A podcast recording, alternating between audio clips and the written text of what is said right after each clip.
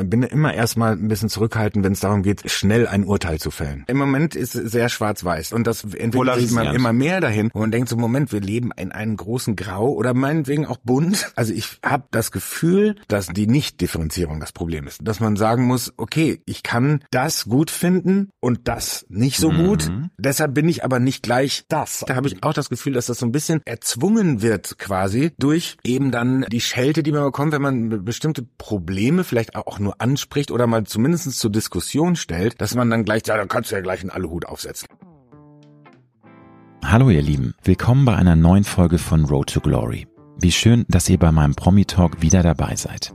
Mein heutiger Gast ist Sascha und der zählt seit mehr als 25 Jahren zu den erfolgreichsten Musikstars Deutschlands. Hits wie If You Believe oder I Feel Lonely kennt ihr sicherlich auch, denn diese Songs sind bis heute absolute Ohrwürmer. Aber auch mit Bandprojekten wie Dick Brave and the Backbeats oder Alive in Swinging räumte der gebürtige Söster in der Vergangenheit ordentlich ab. Im Vorfeld zu dieser Produktion kam ich ein wenig ins Schwitzen, denn zweimal musste Sascha fest angesetzte Aufzeichnungstermine last minute wieder absagen. Ziemlicher Mist, aber das geschah auch aus Gründen, die ich bestens nachvollziehen und ihm deshalb auch nicht wirklich böse sein konnte. Beim dritten Anlauf hat es dann tatsächlich geklappt und was soll ich sagen, auch meine zweite Podcast-Begegnung mit ihm war ein großes Vergnügen. Sascha erzählt von seiner Jugend ohne Vater, seinem Leben als Papa sowie von seinen Erfahrungen mit Burnout und depressiven Verstimmung. Wir sprechen über seine Liebe zu Swing und Big Band Musik, die auch auf seinem neuen Album This Is My Time, This Is My Life mehr als deutlich durchdringt. Momente, in denen er zum Menschenfeind werden kann, Fitnesstipps für junge Papas über 50 und über das Leben in einer immer gereizteren und streitlustigeren Gesellschaft im Zeitalter von Vogue und Cancel Culture. Hast du meinen Podcast bereits abonniert? Dann freue ich mich riesig. Falls nicht, dann hole das doch bitte jetzt nach, damit du in Zukunft garantiert keine neue Folge mehr verpasst. Und jetzt wünsche ich dir inspirierende Unterhaltung und ganz viel Spaß mit Sascha. Du hörst Road to Glory als Journalist mit 20-jähriger Berufserfahrung hat Alexander Nebel hunderte von Interviews mit nationalen und internationalen Stars geführt. Unter der Überschrift Deine persönliche Erfolgsstory spricht er hier in seinem Podcast mit inspirierenden Prominenten über Erfolg, prägende Wendepunkte und Lebensweisheiten. Gute Unterhaltung mit einer neuen Folge von Road to Glory mit Alexander Nebel. Lieber Sascha, herzlich willkommen bei Road to Glory. Hallo, freue mich sehr. Wie viel Stunden Schlaf brauchst du, um morgens fit zu sein? Um zu sagen, jo, lübt bei mir. Oh, Schlaf ist ja so eine Sache, ne? Der Schlaf, Gerade als junger Papa. Ne? Als junger Papa. Ähm, also jetzt so langsam gruft es sich so ein. Also und jetzt ist es so, dass das Schreckliche ist, dass unser Sohn jetzt eigentlich super gut durchschläft und auch sehr, sehr lange gerne Immerhin schläft jetzt und schon. so. Er ist und ja die, noch nicht mal fünf, ne? Vier Jahre genau, ist er. Ne? vier- Ja, bei viereinhalb, fünf. ja. Hm. Und die beiden Eltern so ab 35 so irgendwie auf der auf der Matte Es stehen. ist, man und ist so. so konditioniert ist jetzt. Ne? irgendwie konditioniert, aber es ist nicht schön.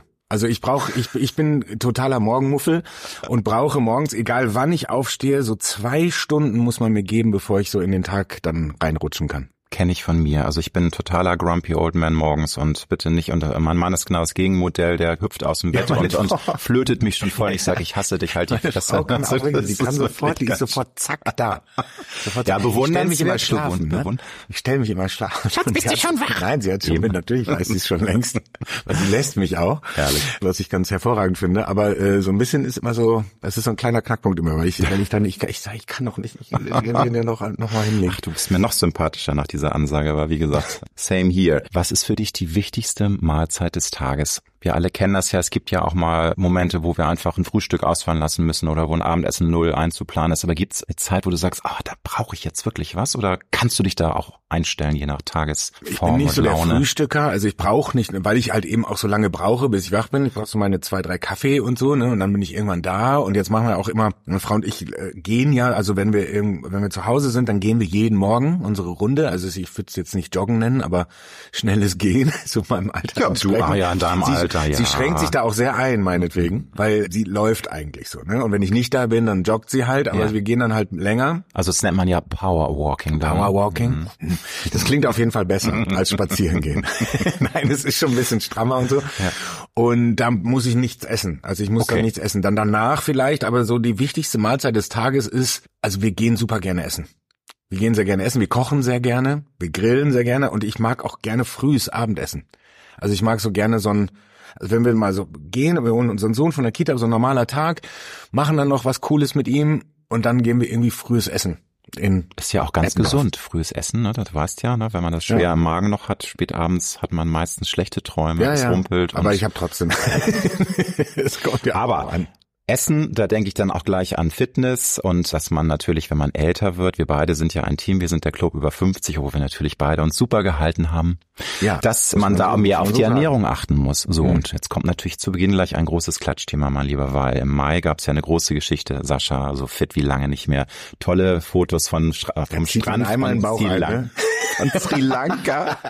Und na, aber du hast dann ja gesagt, doch, du hast schon was getan, du hast ein bisschen mehr Gas gegeben, ein bisschen an der Ernährung geschraubt. Gemeine Frage, ist jetzt auch Ende August noch der Body so, wie er im Mai war? Oder besser. ist das sogar besser noch? Besser noch. Ich hab, hey. Ich hab noch, ja, aber das ist, ich mache ich mach nichts unter Zwang. Ich mache ich nicht mehr. Nee. Weil ich habe äh, kein, da habe ich keinen Bock mehr drauf. Du hast ja auch so wahnsinnig viel Sport früher gemacht. Ich habe das also. ständig gemacht. Und da war es auch völlig egal, weil ich war immer in Shape und so. Da war mal ein bisschen mehr, ein bisschen weniger und so. Und dann so diese Corona-Zeit und dieses, die einen haben sich da total ins Zeug gelegt und fahren Fahrrad die haben, sind durchgedreht, und sind durchgedreht ne, und am Sport und so. Bodytraining da vor der Frau und ich waren eher so ein bisschen so, oh, noch ein Beinchen lieber und so.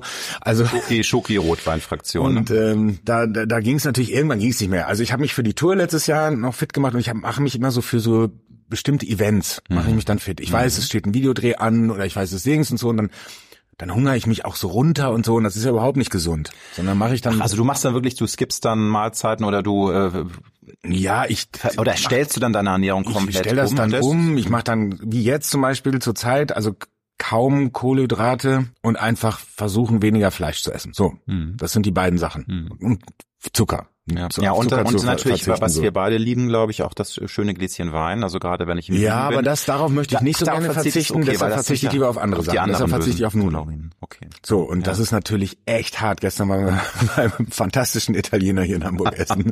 und nur so, und man sieht so überall so, oh, die Trüffelpasta, oh, um. und denkt so, oh, nein, nein, wir essen den Fisch. Aber was natürlich auch viele da draußen interessiert, wenn man junger Papa ist, klar, der Otto ist jetzt schon aus dem Gröbsten raus, er wird dieses Jahr fünf, aber ist es da nicht besonders schwer, sich auch dann diese innere Disziplin auch einzureden, dass man sagt, komm, jetzt Hintern hoch und du machst jetzt deinen Workout und du verzichtest auf das, weil man hat ja auch sehr viele Energien, die man dem Nachwuchs dann schenkt und das ist ja, ja ne, im positiven Sinne auch, ein, die Energie fließt ja auch in den Nachwuchs rein, also man ist ja manchmal auch platt. Wie, ja, macht, wie macht man nein, das dann? Nein, also, das, da, aber wie, wie schafft man das? Weil ja viele Väter sagen, ja, ja Sascha, verrate uns, wie, Nein, wie, wie wir das machen. Nein, das war, es kommt jetzt mhm. erst. Okay. Seitdem Otto, okay. ähm, also du, schläft vernünftig und jetzt auch, was ich am Anfang gesagt klar, das ist manchmal so in Phasen, wenn viel Stress ist und so, dann wacht man früh auf, hat so ein bisschen, nicht Panikattacken, aber so ist so ein bisschen so in der, in der, in der Region, denkt so, oh, hoffentlich wird das alles und so. Aber äh, in der, in den ersten so zwei Jahren, zwei, drei Jahren, da war keine Energie mehr mhm. übrig. Also ich hatte keine. Ist so, ne? Also da war konnte gar nicht noch früher aufstehen. als Anfang, das entzieht ja auch. Also weil es ist was Wunderbares, Papa zu sein und Mama, ja. aber es ist wahnsinnig anstrengend, hört man ja von allen Leuten. Also es ist nichts, nichts Schlimmes. Das haben ja Milliarden Menschen vor ja. uns schon gemacht, aber trotzdem, es ist einfach eine Sache, die einen auch platt macht. Ne? Ja, und dann war, sind wir auch sehr spät Eltern ja. geworden. Ja. Das kommt ja auch noch dazu. Und dann kommen so mehrere Faktoren aufeinander und so. Und dann ist man auch einfach ein bisschen überfordert, auch erstmal von der Situation, weil wir die noch nicht kannten und mussten uns natürlich auch daran erstmal gewöhnen und so und auch den, was die Energie angeht, was den energetischen Haushalt angeht und so, muss man sich ja erstmal so ein bisschen eingrufen und jetzt äh, sind ja. wir da echt auf einem sehr guten Weg. Aber würdest du denn auch sagen, dass es vielleicht für dich sogar ein Plus ist, dass du eben schon als Teenager, als junger Mann und auch eigentlich immer viel Sport gemacht hast, dass der Körper erinnert sich ja auch, ne? Und das ist, man hört immer was von Leute, von, die hassen mich. Das, ne, das, ja. dieses genetische Gedächtnis und dass auch der, der Metabolismus anders tickt. Und ich sag nur, du hast, warst leidenschaftlicher Breakdancer, du warst da eine Geheimwaffe. Das sind, glaube ich, Dinge, die dir zugutekommen. Ne? Aber das ist, würdest du sagen, ne? Das ist schon dann auch ein. Ja, aber immer nur so drei ne? Monate. Ich habe so verschiedene Sport, aber ich war drei Monate Gewichtheber. Ja, dann wurde es ja. mir zu langweilig. Aber nein, ich habe ja. immer sehr viel Sport gemacht und ich habe gute Genetik. Mein Vater war äh, war Boxer, fast mhm. Profi, also Amateurboxer, meine, meine Familie mütterlicherseits Schausteller, die alle hart anpacken und so, die hatten alle so, die waren alle so körperliche Menschen, körperliche einfach, ne? Menschen mhm. und mein äh, und viele Freunde hassen, hassen mich dafür, weil ich wenn ich kann dann irgendwie so. Du brauchst nur eine Handel angucken. Ne? Dann, ja, in ein paar Wochen ist dann bei mich Handel angucken, dann gibt's sofort. Ja, aber du bemitleidenswertes Wesen. Ganz schlimm, oder? Das ist ganz schlimm. Wir müssen jetzt nein, alle mal für Sascha so, spenden. es ist auch ein bisschen, es ist auch manchmal, also ist auch ein Fluch ein bisschen. Weil, mhm. äh, nein, weil ich sofort, ich sehe sofort aus wie so Tim Wiese. ich bin sofort mich, willst so, du meine Frau anmachen? Ja, ich bin sofort so, das ist alles sofort so doll. Ja, mein Gott, Sascha, gibt Schlimmeres, finde ich, gibt Schlimmeres. Hast du denn final, um dieses äh, klatschige Thema abzuschließen, vielleicht noch drei äh, Tipps für alle über 50 Väter, die ihren Dead Body so ein bisschen in ja, Shape bekommen wollen? Weil da gibt's, ich glaube, da gibt's 10.000 verschiedene Tipps, aber klar, Genetik ist das eine. Ja, man muss den, natürlich den Hintern in der Hose haben. Du musst ja. eben auch die Disziplin den, den haben. Schweinehund überwinden. Das ist der, das ist ja der Klassiker. Da muss man erstmal hinkommen und das ist nicht mit einmal getan. So, aber würdest du sagen, Ernährung, gemerkt. dass Ernährung wichtiger Absolut. ist als das Workout? Das schon. Ne? Ja, nee, ich glaube die Kombination. Also wenn ich nicht, also mit mit der Ernährung ist natürlich, also man muss versuchen, sich gesund zu ernähren. Das ist einfach so gesünder. So, aber nicht total kastein, das hast du ja nein, schon Nein, das wäre ein mhm. Fehler, weil dann dann fliegt man ja irgendwann wieder zurück und dann fängt man an, sich das sich zu belohnen mhm. und so, ne? Und wenn man gar nicht das Gefühl hat, ich muss mich jetzt belohnen, weil ich habe das ja alles, was ich will.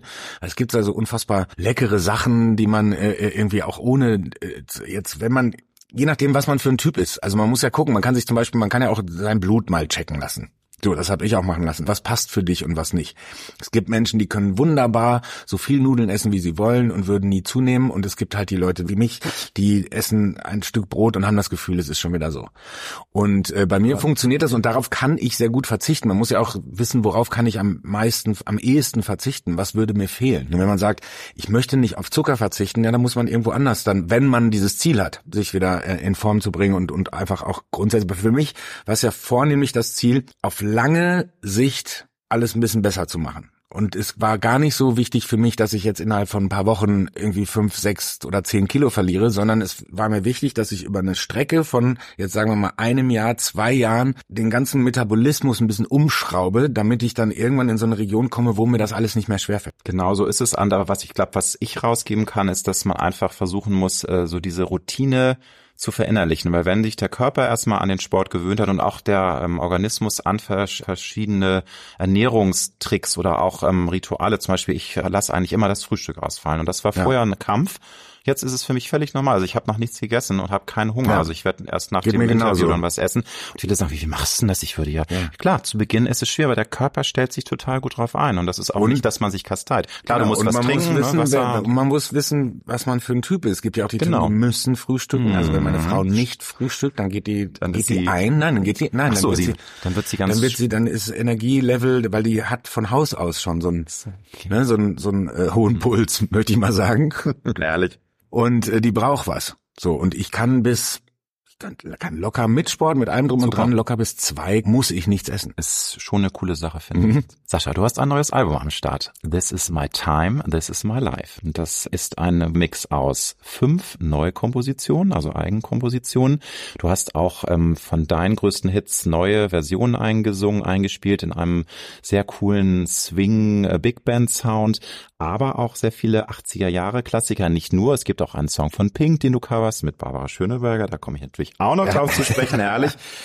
Woher kommt diese große Liebe zu dem Big Band Swing Sound? Weil das zieht sich ja wie so ein roter Faden, auch durch dein Leben und ich sag nur Dick Brave und äh, nur bei Dick Brave ist es nicht, entschuldige bitte, Alive in Swinging. Alive in Swinging. Das war natürlich ein anderer Sound, völlig falsch, Nebe. Alive in Swinging, das war dieser Big Band Sound. Aber das ja. ist ja schon immer eine Leidenschaft gewesen. Es war auch schon als Kind äh, Leiden, Leidenschaft und äh, meine Eltern hatten so einen Plattenschrank, da waren vielleicht, würde man sagen, so 200 Alben drin. Noch Vinyl, ne? Was für eine tolle Zeit. Hm. Ich habe jetzt wieder einen Plattenspieler, meine Frau hat Du, was kommt ja, geschenkt. kommt ja wieder. Kommt wieder. Wir haben Vinyl ist jedes Jahr plus. Ich glaube, es wären schon wieder sensationelle vier, fünf Millionen, was natürlich ein Witz ist verglichen ja. zu früher, aber immerhin. Es wären ja. ein paar Millionen Tonträger auf. Ich liebe dieses, aber das ist auch Nostalgie und so, klar. Und, und diese Platte aufzulegen und das hatten wir, wir waren ja nicht, wir hatten ja kein Geld, aber meine Eltern hatten so eine bestimmte Plattensammlung und da war halt alles Mögliche drin. Das war mhm. von Julio Iglesias über Udo Jürgens, äh, Reinhard May bis zu Frank Sinatra und Dean Martin und so. Und die habe ich natürlich schon sehr früh gehört und vergöttert und Nachtigall, ich höre dir trapsen. Das ist natürlich mhm. dann schon auch, ne? Der und für mich war immer dieses Ding so, ich habe so ein, ich war jetzt schon ein paar Mal in Las Vegas und habe da auch Shows gesehen und wenn man da sich Shows anguckt, dann ist das einfach, dann glitzert das alles, dann ist da Glamour, dann hat das, dann ist das immer die große Show, auch wenn sie klein ist. Also manchmal sind es ja nur in Seelen, wo so zwei, dreihundert Leute sitzen, aber da tritt dann Tom Jones auf und man denkt so, wow. Und ähm, das ist immer Können irgendwie einfach. Sie haben genau. das mit der DNA irgendwie mitbekommen. Und das, ne? äh, war schon immer mein Ding. Irgendwann werde ich mir mal hoffentlich das gönnen können und so eine Show machen. Mhm. Und jetzt habe ich das Album gemacht und dazu genau. gibt's die passende Show. Ganz bescheiden über mein Leben. Aber da kann ich noch mal ergänzen, das ist ja, es ist ja so eine Art Co-Produktion von verschiedenen Projekten, weil du hast ja letztes Jahr deine Biografie veröffentlicht, dann hast du ja auch schon letztes Jahr eine äh, Live-Show gemacht, wo du ja auch eine Art Conferencier warst, wo du auch schon Songs gemacht, ähm, performt hast. Jetzt schließt sich da so ein bisschen auch der Kreis, dass jetzt noch so ein Album kommt. Es hört ja irgendwie alles zusammen. Es geht genau, um dein Leben. Das sollte auch eigentlich, das sollte eigentlich alles letztes Jahr auch kommen. Das wäre nämlich meine Frage gewesen. Das. Album ist verschoben worden, ne? Das, das Album ja. ist verschoben mhm. worden, weil ich wegen Sachen halt das ist halt manchmal, das ne? ist so, nein, das ist, es ist alles verschoben worden, auch durch ja. die, durch die Zeit davor. Ja. Und äh, das ist so ein bisschen wie Voldemort. Wir sagen den Namen nicht mehr. also es gab ein paar Befindlichkeiten, ne? ein paar Stolpersteine. Nee, die Corona-Zeit und so, mhm. das hat dadurch natürlich alles, die, die, weil die, die Show, die stand, die habe ich ja mit Thomas Hermanns geschrieben, noch vor Corona haben wir das angefangen. Und dann kam natürlich äh, dann die Idee, wenn wir das machen, dann kam gleich zeitgleich ungefähr die Autobiografie, dann, mhm. weil das hat sich natürlich extrem gut ergänzt, weil man beim Schreiben der Autobiografie natürlich super geiles Material für die Show finden konnte Total. und umgekehrt. Und dann zeitgleich auch irgendwann dann angefangen das Album und so, und dann hat sich das natürlich immer äh, wieder verschoben. Man konnte ja nicht so arbeiten, wie man es eigentlich gewohnt war. Und ist aber auch nicht so. Und dann habe ich irgendwann gemerkt, als wir letztes Jahr dann die Show gespielt haben im Dezember, nee, da fehlt noch was. Eigentlich wäre das Album dann kurz später, hätte das Album kurz später rauskommen können. Aber dann habe ich gemerkt, nee, da fehlen noch ein paar Sachen aus der Show, die müssen da noch rein. Es gibt ja auch eine Deluxe-Version, wo auch Live-Ausschnitte, also genau. richtig, nicht ja, das ist ein kompletter Live-Mitschnitt, das ist ein genau. kompletter ja, Live-Schnitt der Show, ne? Mhm. Das ist natürlich cool. Das ist dann die besondere Version, ne? Genau. Doppel, Doppel, weil es gibt ja Doppel-CDs, das ist ja alles so traurig, das ist ja alles. Mhm. Die Deluxe-Edition. Ja, aber wir haben auch eine Vinyl. Deswegen finde ich es eben so toll mit Vinyl, weil das ist auch ein Thema für sich, dass ja dieses Feiern von Musik, man macht das auf und es ist ein, ein Konzeptalbum. Es ist ja heute alles nur noch so Skip und hm, ja, und die Leute haben, sind ja völlig entwöhnt, ein Album mal im Ganzen zu hören. Ja, ich bin auch sehr stolz drauf, weil es ist ein richtiges Album. Ja. Ich merke gerade, ich gucke immer in die Kamera, weil die war so komisch, die steht so schräg, dass ich immer so, kannst doch, Leute. Hallo. Wenn du sie mal direkt Hallo, anguckst. und äh, das ist ja schon, also es ist ein, Kon ja, man kann sagen Konzeptalbum, weil es zu einem bestimmten Konzept gehört. Was ich, ich habe mir, ja. ich habe dann auch da ganz bescheiden gedacht, so wenn ich schon 50 werde, dann feiere ich diesen Geburtstag auch sehr uh. ausgiebig. So, Sei dir von Herzen gegangen. Jetzt ist ja, wir haben ja uns getroffen, da warst du noch nicht 50, also ne, wie die Zeit vergeht. Jetzt ja. bist du schon etwas über 50. Aber ja, ja, Leben jetzt ist auch nur noch 50. Also jetzt habe ich mir geschworen, jetzt nur noch 50. Jetzt Bis ich 60 werde, bin ich 50. Aber nochmal Thema Show, Las Vegas, Entertainer. Das ist tatsächlich auch so, dass du schon auch als Junge, als Teenager diesen Traum hattest von der großen Showtreppe, so der Auftritt, weil du Peter Frankenfeld, Peter ja. Alexander so geil fandst, auch ja. schon als Kind.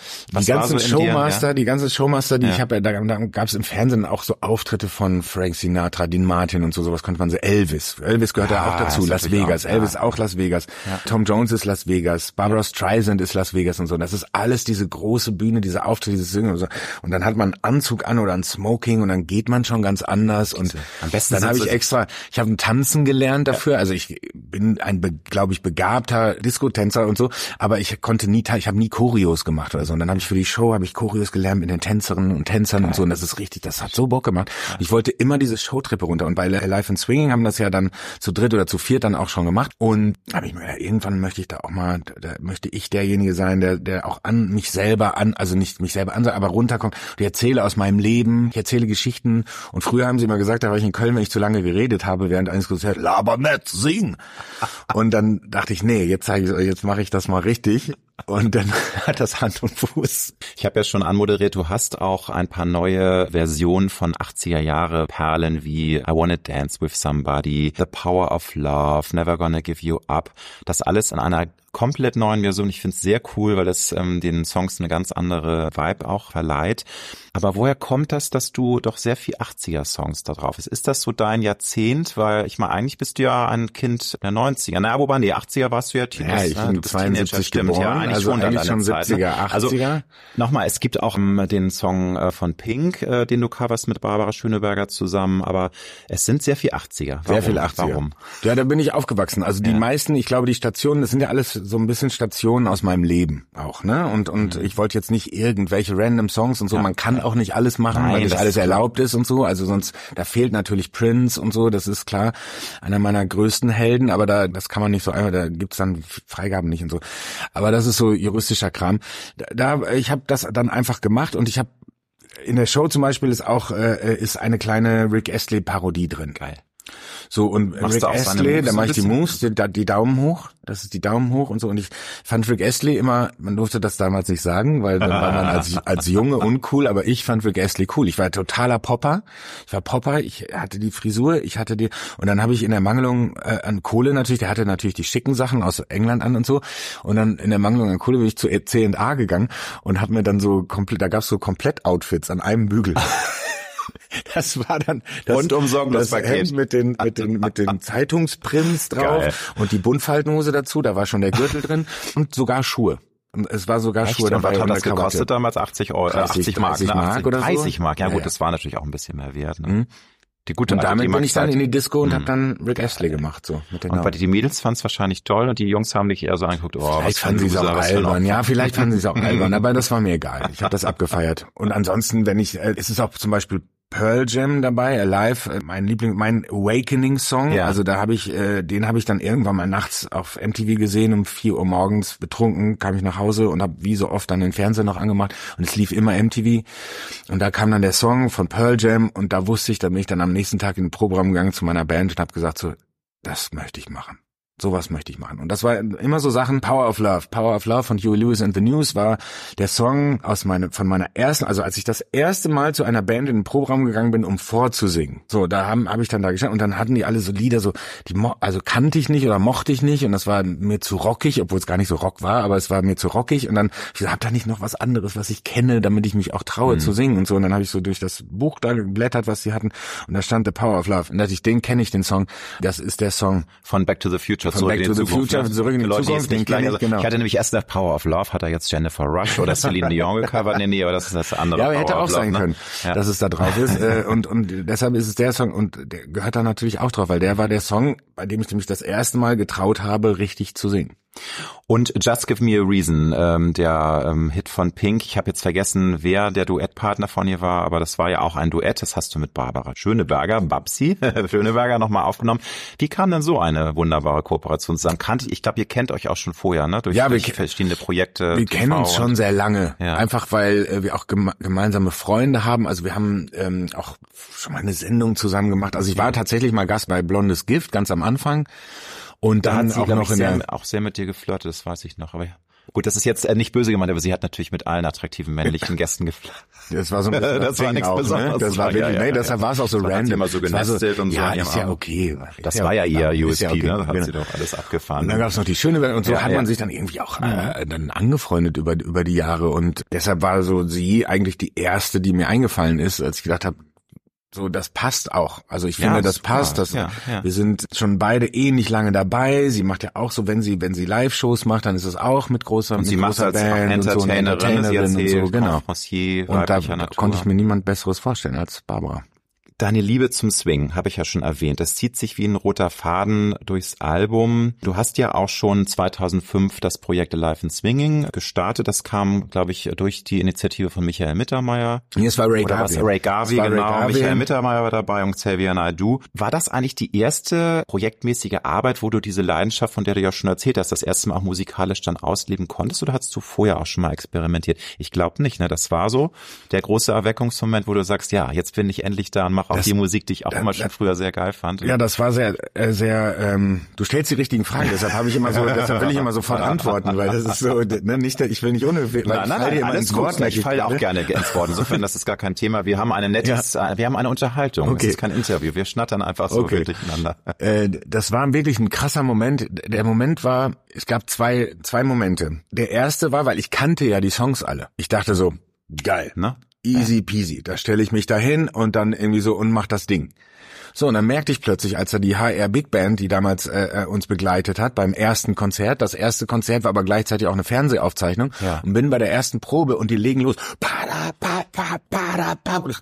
Oh, Boah, was war die von mir? Und dann ist das so immer so laid back und Dings und so und ich wusste überhaupt nicht, wo ich bin und wo ich reingehen sollte und war total wurde auf Es war so ein bisschen over, overwhelming, ne? Du overwhelming so und es war so und ich hatte dann auch ja, wirklich, dann ja. merkte ich, ich kann's, kann das, ich habe die zwar tausendmal gehört die Songs, aber ich habe sie noch nie gesungen.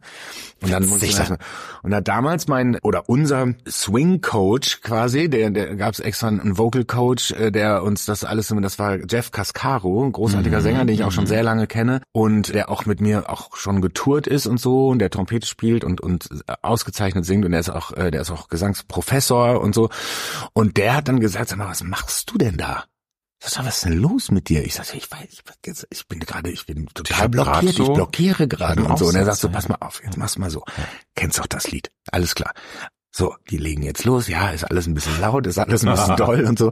Aber du, und dann machst du dich locker und dann setzt du dich da einfach ganz hinten in die letzte Reihe und fängst an zu singen. So, und das war der beste Tipp, den er mir geben konnte. Und dann, weil ich also aus der Popmusik komme und immer vier, eins, zwei, drei, mhm. vier. Das war immer, und wenn das dann plötzlich so, dann, dann war das, und dann merkte ich so, okay, ich setze mich da einfach rein, ich lehne mich da richtig rein und dann das Mikro anders gehalten und so, und dann war es so, und dann war es da. Das war wirklich so der. Und seitdem kam, kommst du von dem Virus auch nicht mehr nee. los, ne? Also es ich ist jetzt kann das nur mal. Weil, also so, es ist ja nicht nur Swing, sondern es ist so diese große Bühne, die große Geste und so, und das mag ich so. Und aber dabei, die, diese, die Kunst ist es ja, und das kann man tatsächlich auch erlernen, muss es auch ein bisschen haben, aber man kann es auch wirklich erlernen. Das ist auch wirklich wie alles andere, wenn man es öfter macht, ne, dann kriegt man Routine und Routine ist ganz wichtig, ohne dabei den Drive zu ohne, verlieren. Ohne dass es dann zu sehr auf Autopilot geht. Ne? ne? Das genau, immer, das, muss immer wieder mal so neue immer Impulse. Da sein, ne? präsent sein, aber mhm. es muss immer aussehen, als würde man sich das gerade ausdenken.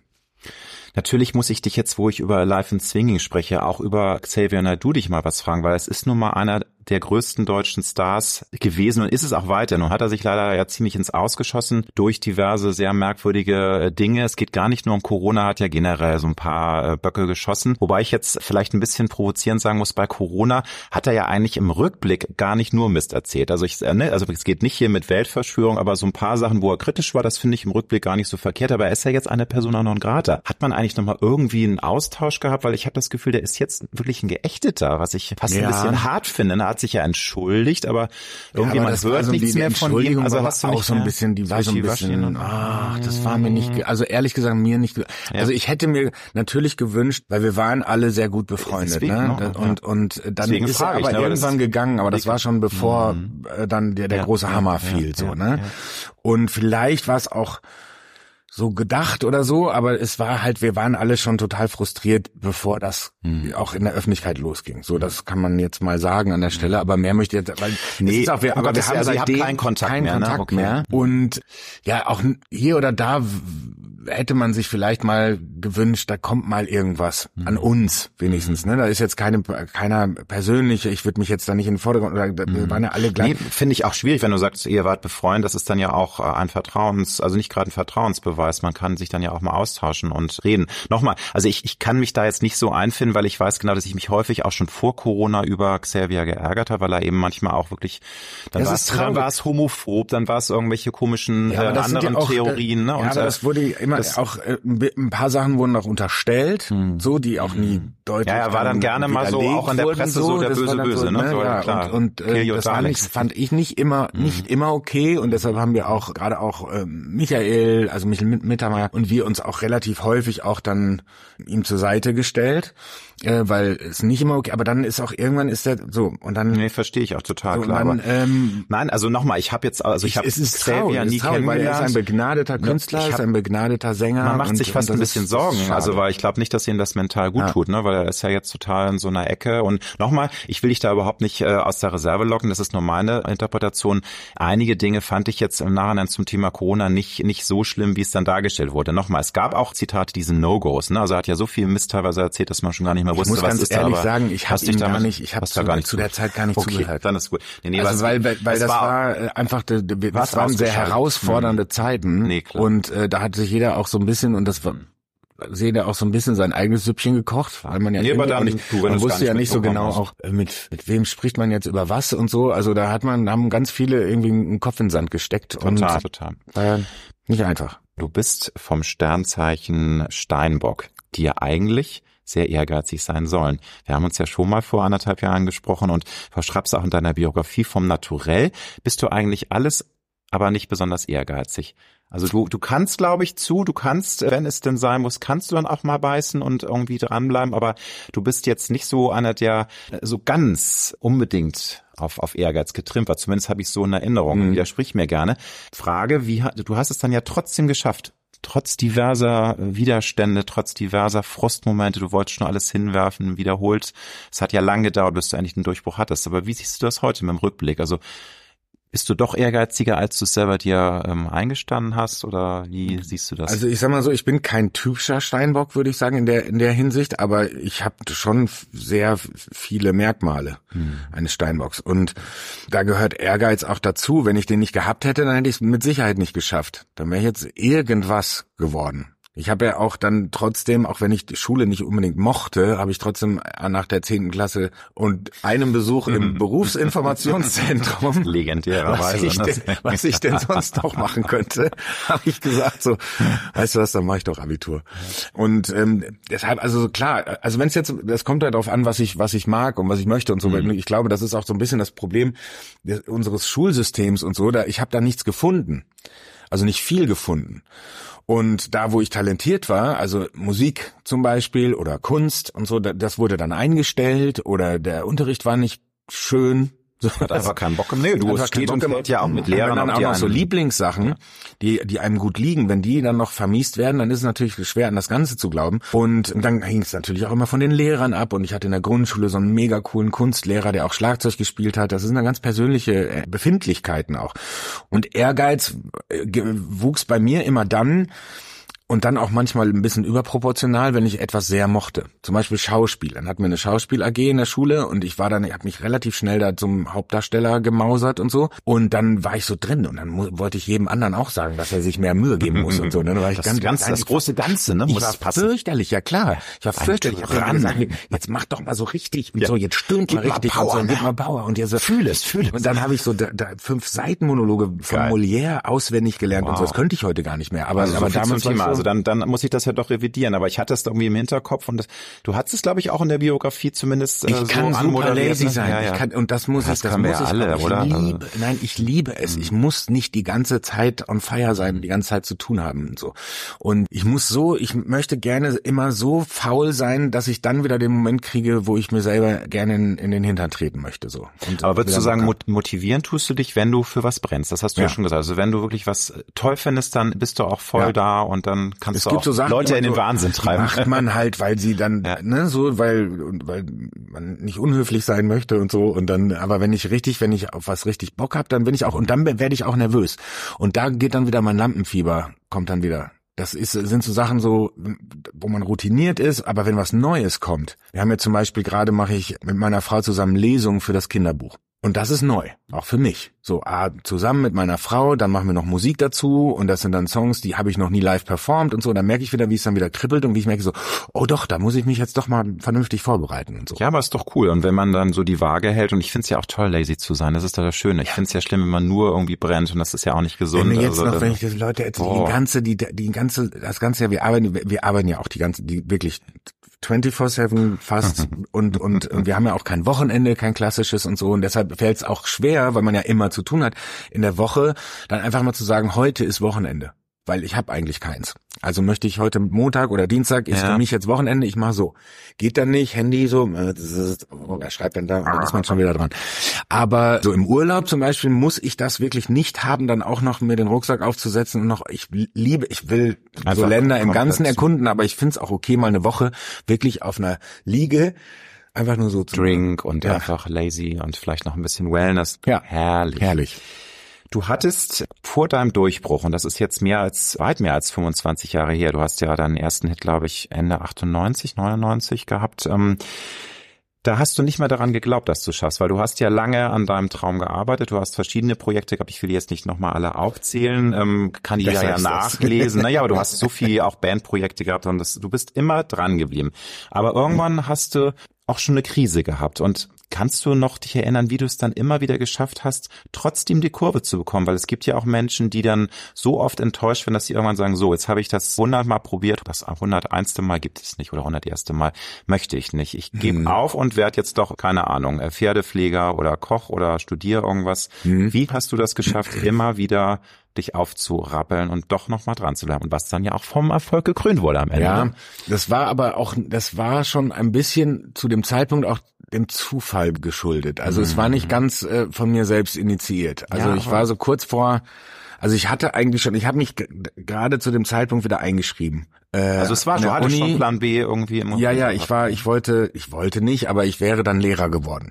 So, und ich weiß, ich wäre ein fürchterlicher Lehrer geworden. Ich habe ja, warum? Kann ich mir so, gar nicht Weil ich so ungeduldig bin.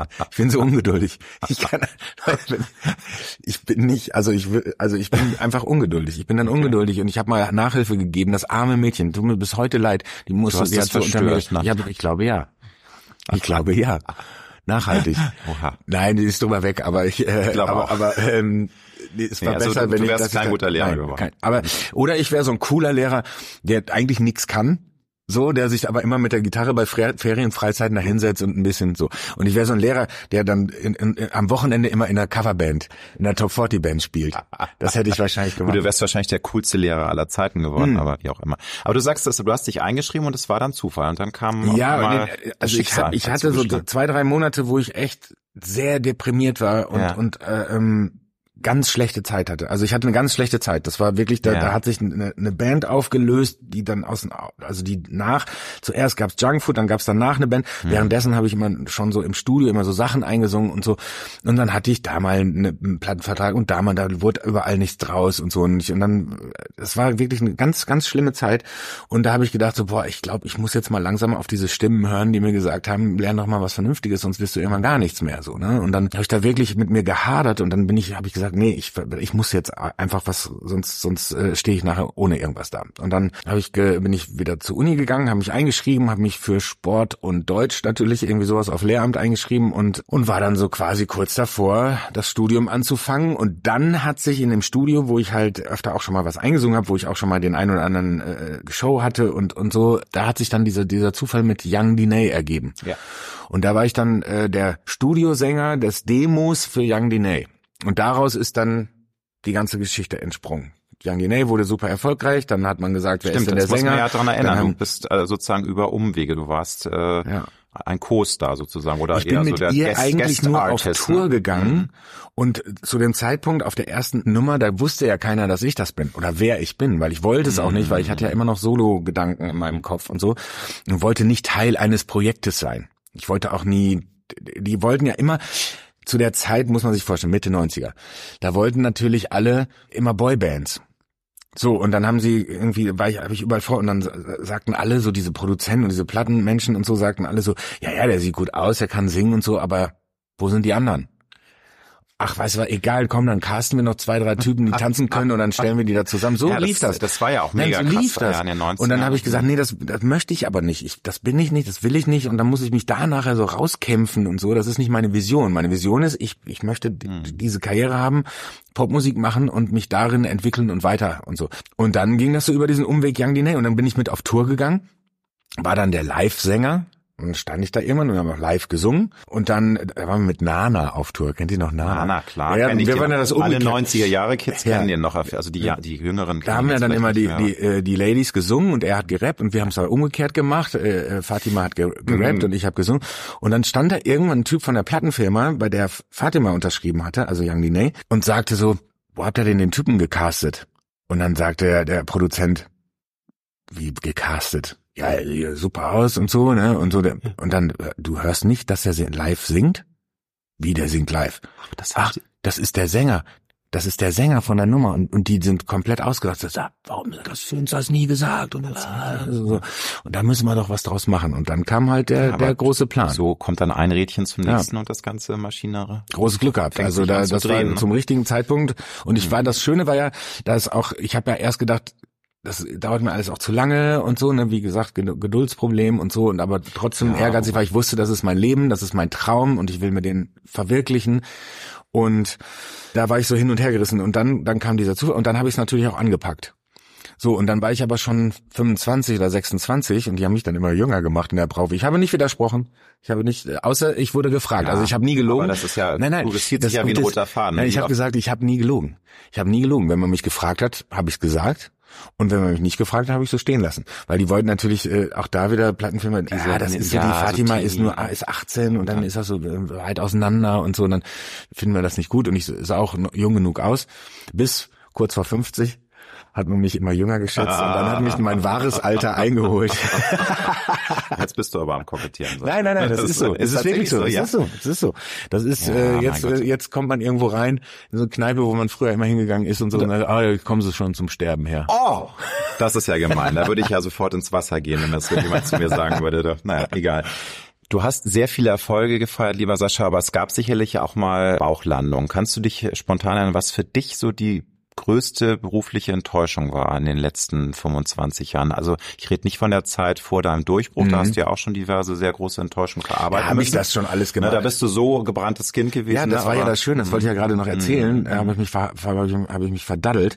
Da habe ich dann da habe ich gemerkt, dass es gut ist, wenn ich mit 18 oder 17 oder 16 erfolgreich geworden wäre, dann wäre ich heute nicht mehr da, weil ich wäre schon in meiner 27. Reha, weil ich wahrscheinlich ich kann man nicht drüber hinwegkommen. Nee, ist klar. nicht gepackt. Ja, ja. Ich Die wär, mentale Stärke wäre noch nicht da Nein, gewesen. ich komme aus einer aus einer Sozialbausiedlung mit heute sagt man nee, das heißt ja nicht mehr noch nicht mal mehr Hartz IV.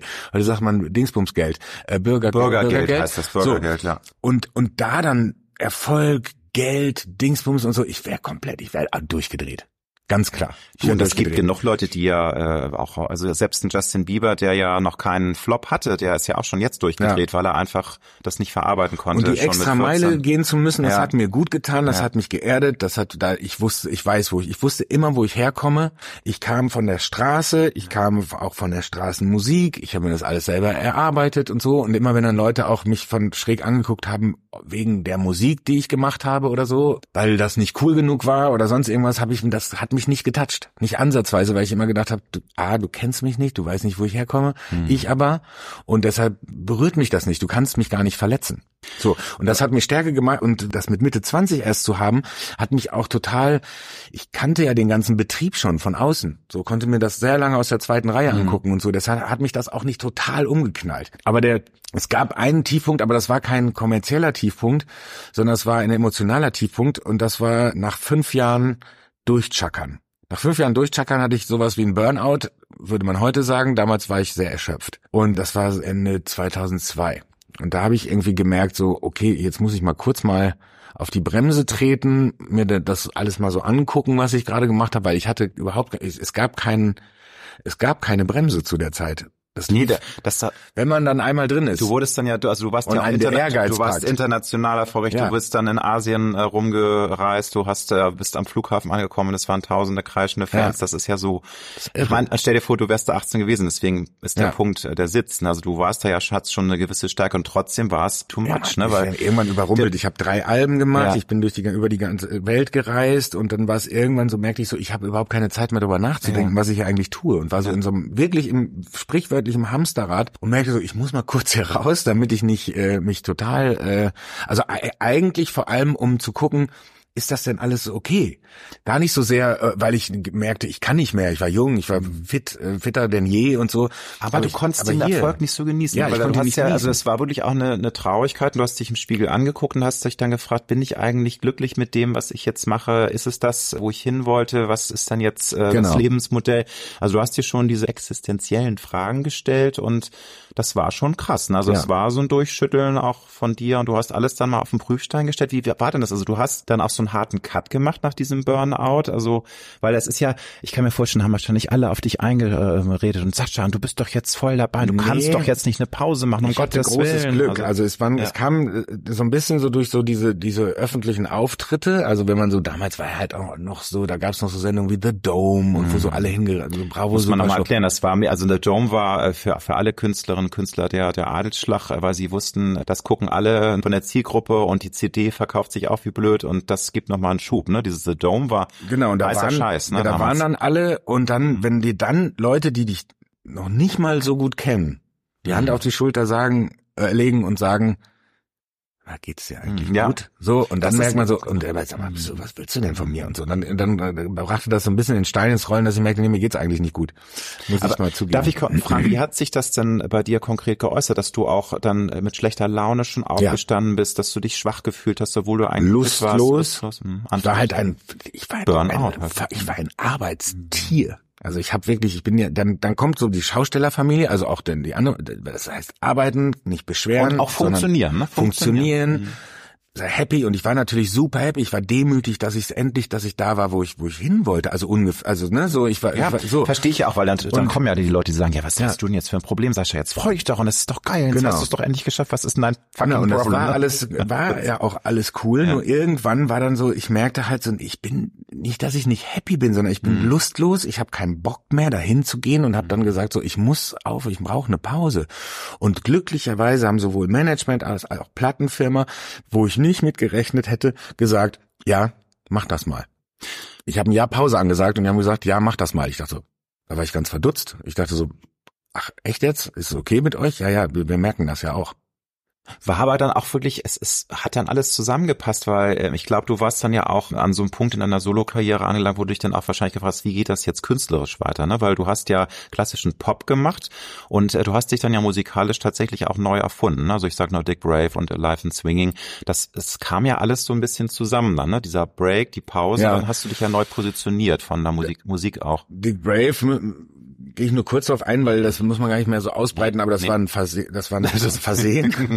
Das ja, aber war doch ein schönes ne, Versehen. Ja, total. Ne? Das ist aus Versehen passiert und das hat mich im Grunde genommen therapiert, weil ich habe da zwei Jahre Abstand von Sascha nehmen können, genau das, was ich eigentlich wollte, ohne jetzt irgendwo auf dem Berg zu sitzen und Ayurveda ins und Kloster zu gehen. So, ins Kloster zu gehen, sondern das war ein Rock'n'Roll, war mein Kloster ja, ja. und äh, und meine Kirche und so und dann äh, habe ich gesagt so und dann jetzt ist auch wieder gut jetzt bin ich glaube ich ready und so und dann habe ich während der zweiten Jahr Dick Brave habe ich mein mein Sascha Comeback quasi vorbereitet und da habe ich alles anders gemacht als ich es vorher gemacht habe. So, ich habe mich von bestimmten Leuten gelöst und und habe dann gesagt, ich ich muss jetzt das machen, was ich machen möchte. Ich möchte jetzt das die musikalisch ein bisschen anders anpacken und generell für mein Leben ein bisschen anders machen und für mein äh, Seelenheil, wenn man so möchte, weil Aber ich äh, wollte nicht mehr nur funktionieren, sondern ich wollte jetzt selber auch der Macher sein. Ich habe natürlich vorher schon bei den Alben auch immer die Songs auch mitgeschrieben und so, aber so richtig habe ich damals auch gerade beim dritten Album habe ich nicht so ganz den, ich habe es noch nicht so ganz so, da, da war es noch nicht so ganz, da war noch so viel Sascha von vorher und ich brauchte eigentlich diesen Cut, um dann wirklich einen Neustart zu machen. Und das war mit dem Album Open Water war das dann der Fall und da habe ich dann mir die Leute selber gesucht, mit denen ich schreibe, die mit denen ich produzieren möchte und so und das war dann wirklich ähm, ja auch wieder wieder so ein so ein Neustart und und ähm, ist doch toll, wie dann im Rückblick dann doch irgendwie alles seinen Sinn hat, ne? Auch Sachen, wo man sich immer fragt, muss das jetzt sein? Auch ich meine, so ein Burnout will ja keiner, also das ist ja fies, es geht einem ja richtig schlecht. Ja, das also ist das nicht sind ja auch depressive Schübe, also ja, es ja. ist ja wirklich äh, die die Seele schreit ja nach Hilfe ja. und aber im Nachhinein war es halt tatsächlich dann irgendwie, es war wichtig, ja. dass du das auch eingesehen hast. Viele verdrängen das ja. ja, man merkt es eigentlich auch nicht. Ja. Das ist halt, ich glaube, das große Problem bei sowas ist, ist, dass man da so langsam reinrutscht. So ganz lang, also wirklich ohne es zu merken selber. Und dann irgendwann andere es merken, man es dann aber nicht wahrhaben will. Man denkt, was, was soll das denn? Mir geht's doch super. Klar. Hier, ich kann mich, ich darf mich doch nicht beschweren. So, und da ist der, da ist der Knackpunkt. Wenn man, wenn man dieses, das mal dann ausmacht, alles was von außen kommt und, und mal in sich reinhorcht und wirklich sagt, warum darf ich mich eigentlich nicht beschweren? Weil es mir so gut geht, weil ich erfolgreich bin? Ja, aber ich muss ja, da ist ja was ganz anderes wichtig gerade, was im Fokus ist. Ist eine provokante Frage, ich weiß, aber äh, versuch sie ehrlich zu beantworten. Ich kann mir vorstellen, dass man in der doch sehr harten Branche im Musikzirkus, im Musikbusiness manchmal auch wirklich hart sein muss. Und sorry, manchmal auch vielleicht ein Arsch mit Ohren, Arschloch. Also du musst auch mal einen Arschlochmoment haben, weil du sonst untergehst. Lieb und nett wird, glaube ich, platt gemacht. Würdest du da widersprechen oder ja. sagst du? Bitte, da widerspreche dann, ich, ja. weil also nicht, dass ich das, dass ich das nicht manchmal bin das oder sind wir alle oder so. Also es gibt keinen, kein, äh, nee, man muss ja auch, sonst ist Yin Yang und so, sonst Absolut, funktioniert das nicht, ja. wenn man immer nur, wenn man immer nur Zen und immer nur von außen. Alle haben, ja und, wir haben uns alle lieb und wir lieben auch ja. alle Menschen, obwohl ich kann ein wunderbarer Misanthrop sein. Also ich, du, aber egal. Ich, das wird irgendwann wird das so sein. Mhm. Da ist das aber, Ziel. Ist, aber äh, ja, nee, nein, aber man kann das, mich das, auch morgens um sieben, Gespräch. wenn ich dann einen Flug nehmen muss, den ich, den ich eigentlich nicht nehmen möchte, dann kann man mich auch schon mal sehr, sehr grumpy erleben. Haben wir vorhin drüber gesprochen. Und dann kann man das als arrogant auslegen, so wie ich dann drauf bin. Ich haushalte aber nur mit meiner Energie. Mhm. So und nee, dann so und dann so und dann ist es schwierig dann zu sagen, hey, ja, alles cool und so und dann wenn dann auch noch irgendwas doofes passiert, dann kann ich auch schon mal ausrasten und so. Aber in der Branche muss ich sagen, ja, du weißt, manchmal stellt man also sich die Frage, wie kommen einige Leute durch, die solche Arschlöcher sein können. Mhm. So, wie, wie kann das karmatechnisch, wie nur verbrannte sich, wie geht sich das aus? Aber so. Und äh, dann kann man sich überlegen, kann ich das überhaupt? Und mhm. dann habe ich für mich entschieden, nee, das kann ich nicht und will, das will ich auch nicht sein. Und deshalb würde ich sagen, ich versuche es zumindestens, soweit es geht, für unser Leben, also auch meiner Familie jetzt und so, arschlochfreie Zone herzustellen. Und da gehört man selber dazu. Ja. Und nochmal, also das muss man wirklich betonen, wir alle können Arschlöcher sein, wir alle haben auch dunkle Seiten, Abgründe in unserer Seele, das ist ganz normal. Und ich finde es auch sympathisch, dass du das sagst, weil viele wollen ja immer so die perfekte Version ihrer selbst sein und nur flötend und alles lieb haben, durch die Welt tanzen. Das ist ja auch ein schönes Ziel, aber, ja, aber es ist eigentlich was Schönes, klar. Ich aber ich nicht, glaube, es grundsätzlich so funktionieren. Nein, würde ich genauso sehen, insofern. Aber äh, natürlich, die Branche ist hart, aber ich finde es schön, wenn du sagst, man kann auch ohne, dass man da irgendwie ja ja. nur um sich schlägt, ne? Weil klar, das, glaube, das gibt da auch ganz viele andere Künstler, die jetzt auch äh, wirklich nett bleiben. Aber ich meine damit auch, dass man eben auch mal tatsächlich hart sein muss, weißt ich du, glaube, nicht immer auf alle Rücksicht also, nehmen, weil das wird ist dann schwierig. Wenn du auf alle um dich Rücksicht nimmst, dann kommst du unter die Räder, glaube ich, oder? Ja, man muss sich hier und da mal durchsetzen. Mhm. Also man muss und das habe ich halt lernen müssen. So, aber nicht schmerzlich, sondern einfach mhm. nur, ich nehme mich da ja immer selber in die Kritik und sage so, nee, dann musst du dich besser durchsetzen, weil sonst, weil du bist ja eigentlich der, um, um den es geht um den ja. es gehen sollte in dem Fall. Und dann musst du dann auch für deine Werte und und äh, deine kreativen Impulse auch kämpfen. Und äh, dann gibt's Momente, wo man sagt, ja, ist mir jetzt nicht so wichtig, aber da wieder der Ehrgeiz beim Steinbock, wenn es mir wichtig ist, dann kämpfe ich auch dafür. Und das ist wichtig, äh, das zu tun, weil sonst kann man auch nicht unter die Räder kommen, aber man kann zumindestens äh, viele seiner seiner Wünsche und Träume nicht er erfüllen und wundert sich dann nachher, wieso ist das nicht passiert, weil mhm. man nicht genug dafür gekämpft hat. Also manchmal muss man sich schon so einen starken Willen haben und durchsetzen wenn man an etwas glaubt. Auf der anderen Seite auch immer diskussionsbereit sein und sagen so, wenn, weil ich mag es nicht, wenn jemand mir sagt, nee, das geht nicht. Einfach nur so bums so einfach nur weil ist so. tot und jetzt ja, ja genau. und, und dann denke ich aber ich will aber auch wissen warum. Also muss es mir noch erklären warum es nicht geht. So weil sonst, sonst bin ich nicht zufrieden. Und wenn es dann eine zufriedenstellende Antwort ist dann sage ich alles klar wenn ich sage, nee, also ich habe jetzt die, die Idee, dass man das schon, wenn man das so und so macht, dann und dann, ah ja, also ich finde diskutieren wichtig, ist uns ja auch so ein bisschen abhanden gekommen. Sowieso, äh, da frage ich dich auch noch später. Und streiten finde ich gar nicht so, finde ich nicht toll, das mag ich nicht, aber, aber diskutieren, aber, diskutieren kann, aber ja. auch angeregt, auch finde auch streiten ist ja, muss ja per se nicht negativ sein. Ja. Streiten ist, dass man verschiedene Ansichten hat, aber auf einer fairen Augenhöhe-Ebene ja. miteinander das ausdiskutiert, was genau. dann auch mal hoch hergehen kann, aber man geht dann als Freunde auseinander und das ist heute immer schwieriger geworden, finde ich. ich wenn man, kann ja auch sein, Streit ist immer so, das kann, der Ausgang ist ungewiss. Diskutieren, debattieren, da setzt man, setzen sich vernünftige, mhm. hoffentlich vernünftige Menschen an einen Tisch und, und jeder hat hoffentlich seine Meinung und der andere lässt sie auch zu. Ja. Was ich nicht mag, ist, wenn jemand sagt, da, da gibt es keine zweite Meinung. Ach, Das ist der größte oder, Unsinn, oder den ich je alternativlos. Habe. Ja, das, das ist so.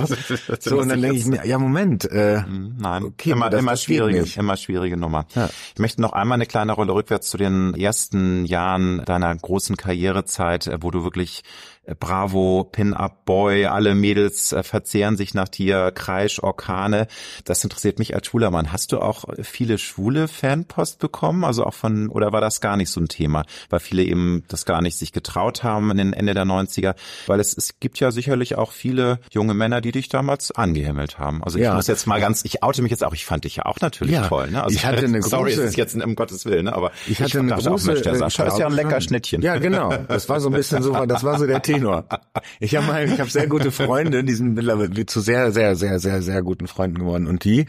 habe ich mal vor 20, noch mehr Jahren relativ früh am Anfang in den Bergen in, in einem in einem Berghotel kennengelernt und dann mhm. haben wir uns äh, angefreundet und so und dann irgendwann mal bei denen zu Hause in der Wohnung gewesen und dann bin ich äh, auf Toilette gehen und dann bin ich auf die Toilette gegangen und dann hing so neben dem Klo hing ein Kalender von mir. So. Und ich wusste nicht, dass sie, dass sie Fans sind. Das dass sie, die haben nur damals so getan, als würden sie mich gar nicht kennen und so. Und dann haben wir uns, das fand ich so toll. Ja, es war natürlich ein bisschen, so, irgendwie, wahrscheinlich haben sie es extra hängen lassen, das gute Stück, ne, um da sozusagen und, hier in äh, face. Und das war wirklich sehr, sehr süß. Aber, nee, ähm, aber dass du jetzt irgendwie so Oder ähm, Männer, die auf meinem Konzert dann ja. zu If You Believe dann geknutscht haben, so. Och, das fand ich dann toll. Und dann, und dann auch nachher dann Briefe geschrieben, ach, wir haben uns übrigens, was für ein toller Song, da habe ich meinem Mann den Antrag gemacht ja. und so. Und das finde ich irgendwie cool. Aber also, jetzt nicht ein Liebesbrief von wegen Sascha, ich weiß, du äh, bist heterosexuell, aber eigentlich nee, du das bist der Mann. Das eigentlich nicht. nicht weil nee. es gibt's ja auch manchmal, dass dann Leute sagen, ist doch ja. scheißegal, ich habe nichts zu verlieren. Ich habe irgendwann nicht mehr alle gelesen, ne? Das, das, das ging dann nicht mehr. Ja, ich ja. habe dann nur noch die besonderen aufgemacht und da war äh, zumindest kein. Was sind denn die besonderen mit irgendwie Duftbrief und Blümchen eine, und zum Beispiel so, so, eine Rolle Papier. Ah, okay, also die sich richtig kreativ. Eine Million Mal ich liebe dich draufsteht. Das habe ich mir dann äh, angeguckt. Aber was ist das nicht niedlich, was sich Fans alles einfallen lassen. Harter Cut, eine Reise in deine Kindheit, Sascha. Du bist von deiner Mama alleine großgezogen worden. Da muss man erklären, deine Mutti war 17, als sie dich bekommen hat, dein Papa 18, also sehr jung, sehr krass, auch in der früheren Zeit. Das war eine unglaubliche Belastung. Dein Papa hat dann die Familie früh verlassen. Und entschuldige, wenn ich jetzt doof frage. Ich habe es äh, versucht rauszufinden und ich bin nicht sicher, ob es im Buch stand. Ist dein Papa eigentlich schon verstorben oder lebt der noch? Der lebt noch. Da wird mich auch wirklich interessieren, hast du jemals versucht, mit ihm nochmal Kontakt aufzunehmen oder hat er versucht? Wir haben Kontakt. Ach, ihr habt jetzt wieder ja, Kontakt. Ja, ja, Ach, dann ist ja nein, super. Schon immer gehabt. Ach, super. Das war, nee, ich hatte gedacht, dass es irgendwie so einen Knall nee. gab und dass das nie mehr irgendwie sich angenähert hat. Nee, das ist das, ist, das, ist das Drama. Das wäre die Drama-Version. Ja, ja. Aber wir sind äh, ganz normal, also wir sind nicht beste Freunde, aber, aber wir, wir haben, wir haben, äh, wir schreiben uns und so. Also es war so, dass meine Eltern sich haben scheiden lassen ja. und ich fand das gar nicht so schlimm. Und dann haben sich wieder geheiratet. Das fand ich viel schlimmer und dann haben sich wieder scheiden lassen und das fand ich dann, dann doof, weil ich hab's so vom, von wegen, ich hab's euch doch gesagt. So eine Einstellung hatte ich da. Und äh, mein, für meinen Bruder war es ganz fürchterlich. Und weil der war da dann so alt wie ich bei der ersten Trennung war und ich kannte es ja schon, deshalb war es nicht, hat es mich nicht ganz so äh, so umgehauen. Mhm. Eigentlich habe ich sogar eher den beiden den Rat gegeben, dass sich doch lieber du warst wieder schon so ein bisschen der Eheberater dann, oder? Wirklich, ja, nein, weil ich merkte ja, das mhm. funktioniert nicht. Das ist für ein Kind ist das fürchterlich, wenn die Energie zu Hause nicht stimmt. Also die müssen noch nicht mal anschreien, aber wenn man merkt, da ist so eine Spannung, dass sie das nur tun, äh, damit sie es nicht vor den Kindern machen, das ist fürchterlich. Und dann ja, irgendwann mal, glaube ich, auch, tatsächlich man, ja. gesagt, Leute, ey, dann mhm. geht doch wieder aus. Und mit meinem Vater habe ich jetzt, wie gesagt, nicht das beste Verhältnis, auch damals dann nicht gehabt, aber es war schon immer da. Also wir waren auch immer Weihnachten da oder super. Ostern. Also, also ich hatte gedacht, dass ihr euch dann jahrelang nicht gesprochen hat nach der Trennung. Das, äh, das, das hatte ich irgendwie so im Hinterkopf gespeichert, dass nee, nee, du ihm das, das war, so übel genommen wir hast. Wir haben genug, genug Möglichkeiten ge gehabt und auch genutzt, uns auszusprechen und immer mal wieder auch zu diskutieren. Aber wie sehr hat es dich denn in deiner Kindheit und Jugend belastet, dass deine Mama ja auch immer so viel Pech mit den Männern hatte? Das ist ja so, eine zieht sich ja wie so ein roter Faden durch. Ja, das irgendwie das Glück oder irgendwie das Talent in Anführungsstrichen gehabt, immer merkwürdige Gestalten ja, anzuziehen, sich in die bescheuertsten Typen zu verlieben. Ja. War das, hast du, hast du dann eher Mitleid nur mit deiner Mama gehabt oder hat dich das auch emotional doch auch mitgenommen? Weil natürlich die Mutter liebt man ja auch über alles. Mhm. Also wie, wie war das? Also, also eine Mischung aus beide. Ja. Also manchmal habe ich gedacht so, ach schade, es tut mir leid. Und manchmal habe ich gedacht, was soll das denn jetzt? Ja, weil immer wieder Westen, das jetzt wieder für eine Gurke, ne? Und also kann man nicht. Ne? Ja, nicht, also nicht, Oder meinst nicht alle waren ja schlecht, so, ne? Mhm. Aber das waren dann halt, also, also auch dann echt ein paar viele, so, die dann so, so, und, und dann, ich hab's total verstanden. Also da, da hat meine Empathie mehr als ausgereicht dafür, mhm. um zu, zu sehen, warum meine Mutter wollte für uns auch was Besseres und so und hat sich dann manchmal vielleicht zu schnell auf jemanden eingelassen und da war, ist dann der, ich glaube das Kind spürt das dann eher, dass das doch äh, so ein bisschen so ist doch eh, das wird doch eh nichts, also das ist doch ne, ja. jetzt bitte mal und so. Ja. Und wir haben da auch tatsächlich auch dann öfter mal drüber gesprochen, aber es war wie gesagt auch nicht einfach und ich glaube, dass meine Mutter auch nicht so gut alleine sein konnte, auch nicht alleine sein wollte, dass sie aber auch wie gesagt dann immer den Weg gesucht hat, weil damals es auch nicht so einfach war, als alleinerziehende Mutter ohne Ausbildung irgendeinen Job zu kriegen, den man, mit dem man die, die äh, zwei Kinder durchziehen Muss man einfach kann. sagen, so. das war eine ganz andere Zeit. Das hat sich sehr viel verändert im positiven Sinne. Und da fehlte ja auch ein, einfach ein starker Partner und so. Und das war halt dann nicht immer der Fall. Und er hat sich auch auf den, den Falschen ver verliebt ja. oder halt äh, sich den, den, vielleicht mal auch den leichteren, zu leichten Weg gesucht oder so. Aber es war auch doch dann immer auch immer ein bisschen mit Traurigkeit verbunden, wenn es dann nicht geklappt hat. Also wenn die, wenn man mal gedacht hat, oh, das sind jetzt mal gute. Da waren auch verheiratete Männer dabei oder und so. Eben auch mal. Also, also ich erinnere ja. mich, in deinem Buch hast du geschrieben, dass einer mal in einem Wutanfall die äh, ja, ja, Tür Schlafzimmer ähm, mhm. Schlafzimmertür mit dem Kopf irgendwie zertrümmert, ja. hast du so immer wieder gegengebollert, mhm. also wo man denkt, oh Gott, ich bin ja, hier jetzt ja, mit The Shining da, gelandet. Das war, ja, das war der, der das ist nach, ja beängstigend. Ne? Nach dem Anfall sind wir auch, haben wir fluchtartig dann äh, das Haus verlassen ja, und so, ja in der Nacht- und Nebelaktion. Braucht ja auch kein Mensch. Ne? Aber das war wirklich krass. Das war so, da hatte, da, da hatten wir alle dann plötzlich Angst vor diesem Mann und das war nicht gut. Mhm. Wenn du jetzt Rückblick hältst, wie haben deine Eltern dich geprägt? Du kommst aus also aus einer Schaustellerfamilie. Das hast du in unserem ersten mhm. also unserem ersten Gespräch wunderbar ausgeführt. Aber ich will das ja nicht alles jetzt wiederholt fragen, weil wer das hören möchte, es gibt auch eine andere Episode mit äh, Sascha Road to Glory, könnt ihr gerne hören. Aber das brauchst du nicht nochmal erzählen. Aber ich glaube, das war eine tolle, aber auch sehr herausfordernde Kindheit. Wie haben deine Eltern dich geprägt? Was würdest du sagen, haben sie dir mitgegeben fürs Leben?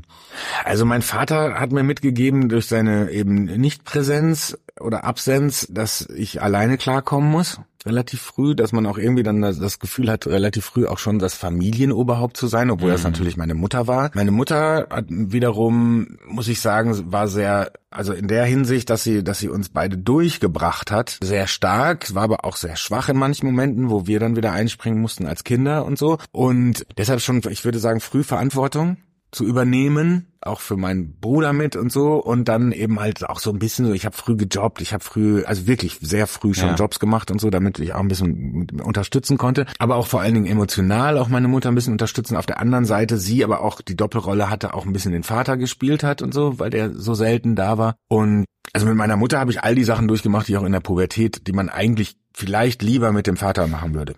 Das hat alles meine Mutter gestemmt. So, und das war ziemlich muss ich sagen, nach, im Nachhinein immer noch ziehe ich den Hut. Und äh, sie hat mir auch ein paar Werte mitgegeben, die, die ich schön finde. Das sind so höfliche, höfliche Sachen. Also höflich sein, äh, der, der Frau im Bus äh, den, äh, oder der Oma im Bus den Platz frei machen und so älteren Herren oder die Tür der, mhm. Frau die Tür aufmachen und so was ja also in der Zwischenzeit mal nicht so miteinander. Ne? Genau, freundliches Miteinander. Erstmal ist jeder willkommen und dann kann man anfangen auszusortieren so. Ne? Also dass erstmal jeder Mensch erstmal völlig wertfrei gesehen wird.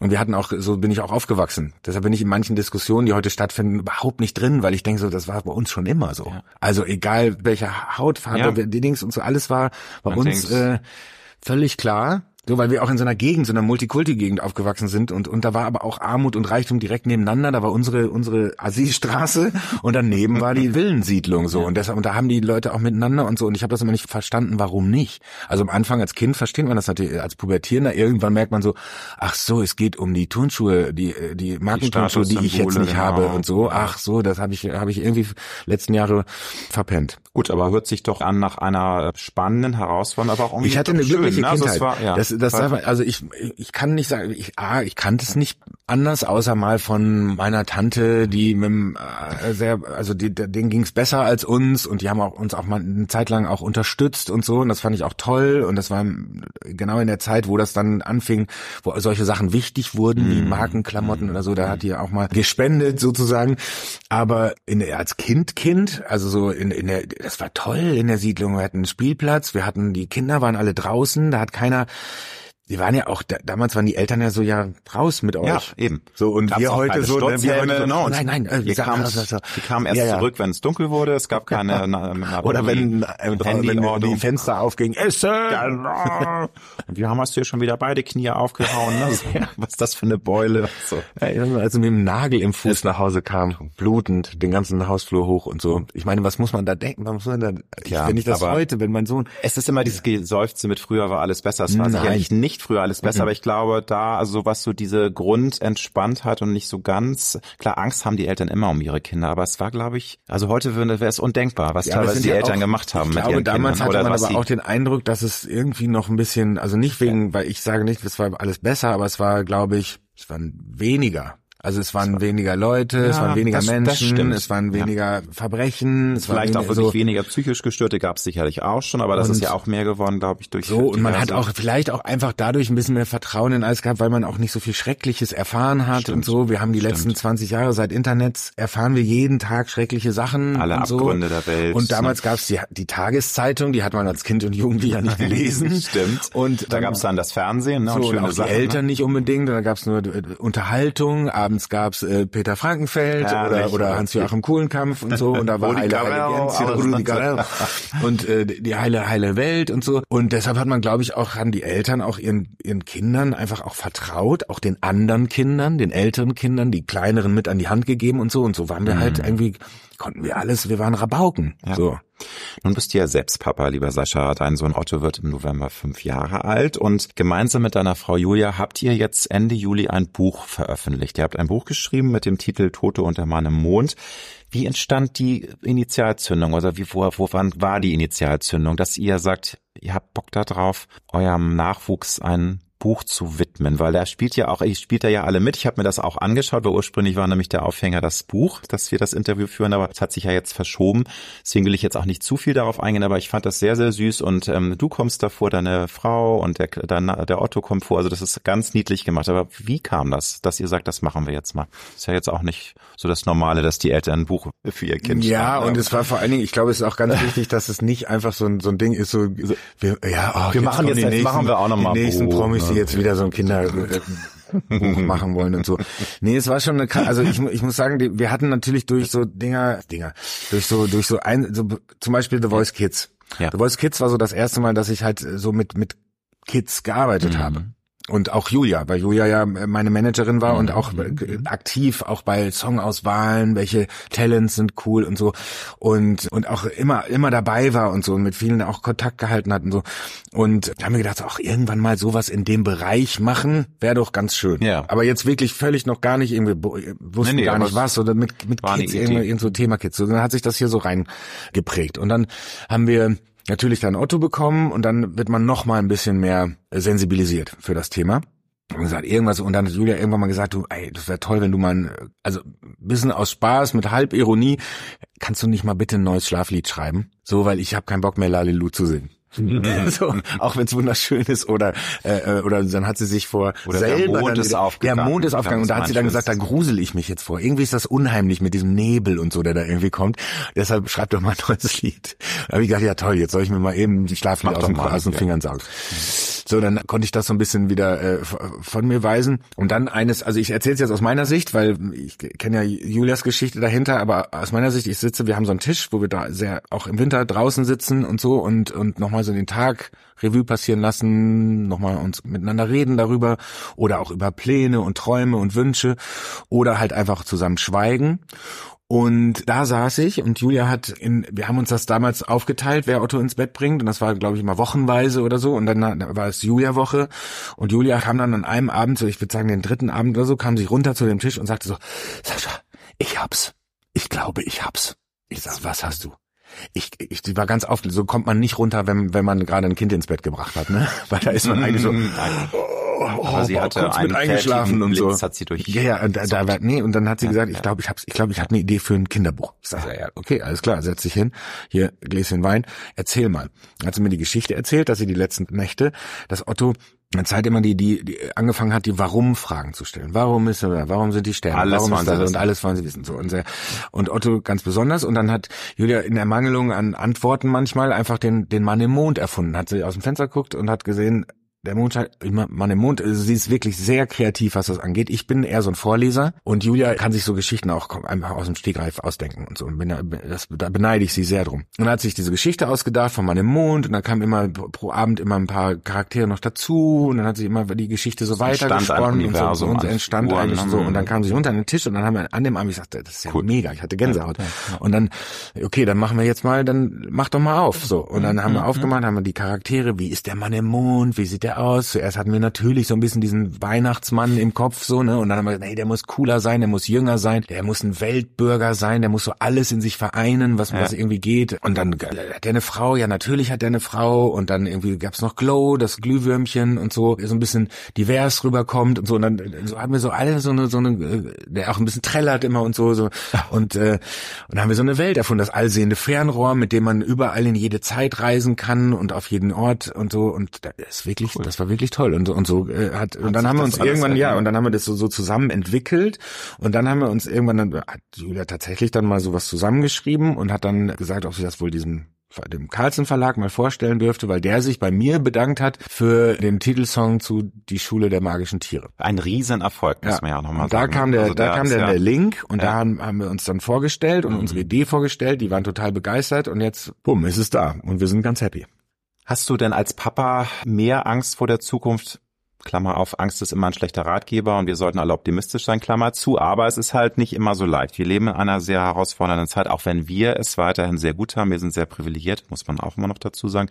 Aber ist das so, dass du das merkst, dass es auch bei dir und deiner Frau manchmal rumort und ihr euch fragt, meine Güte, der Otto ist fünf und ich möchte so gern, dass er auch in 50 Jahren noch eine schöne Welt vorfindet. Ähm, macht einen das manchmal so ein bisschen hilflos oder äh, ja, hilflos oder erweckt das Energien? Viel, also so, ja. bist du dann eher so, dass du sagst, umso mehr müssen wir in unserem Mikrokosmos das tun, dass es irgendwie besser das wird. Ist, das ist Schritt zwei. Das ist Schritt zwei. Aber zuerst kommen die Panikattacken.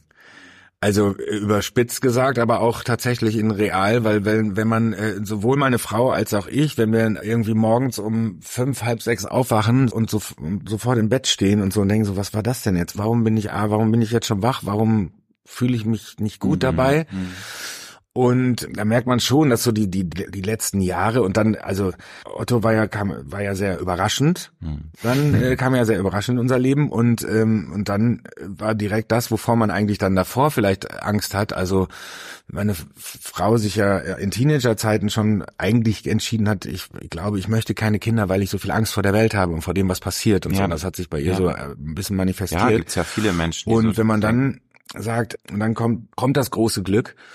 Und was passiert als erstes Pandemie, als nächstes ja, ein Krieg. Genau. Da habt ihr wirklich so, genau die richtige und, so, und dann natürlich ist man da dann perfekt, auch ein bisschen beunruhigt ja, und denkt so, was soll denn, was passiert denn jetzt hier gerade und so und und man denkt natürlich sofort auch bevor Otto auf die Welt kam, so guckt man sich das alles an und denkt so, hoffentlich wird das alles und und hoffentlich geht das in die richtige, hoffentlich ist kann mhm. er sehr lange ein Kind sein, hoffentlich kann er sehr lange glücklich sein und so. Das sind natürlich Gedanken, die man sich macht und wenn man schreckliche Sachen um einen herum passieren, dann beschäftigt einen das schon. Also mehr als als wenn man nur zu zweit ist ja. und sagt so, das ja. ist natürlich, man hat eine Riesenverantwortung und man man die die hat man nicht, weil man sie sich auferlegt, sondern die ist einfach da. Und das ist wirklich diese diese diese Liebe, diese bedingungslose Liebe und damit auch einhergehend die Verantwortung, die man die man spürt. Die ist einfach nicht die, die kann man nicht an und ausschalten oder so, Nein. sondern die ist halt immer allgegenwärtig und deshalb beschäftigt ein, beschäftigen einen solche Sachen natürlich, die, die außen um einen herum passieren, noch mal mehr, was? als wenn man nur sagen kann, weißt du was, dann, ver, dann verziehen wir uns jetzt einfach. Aber es,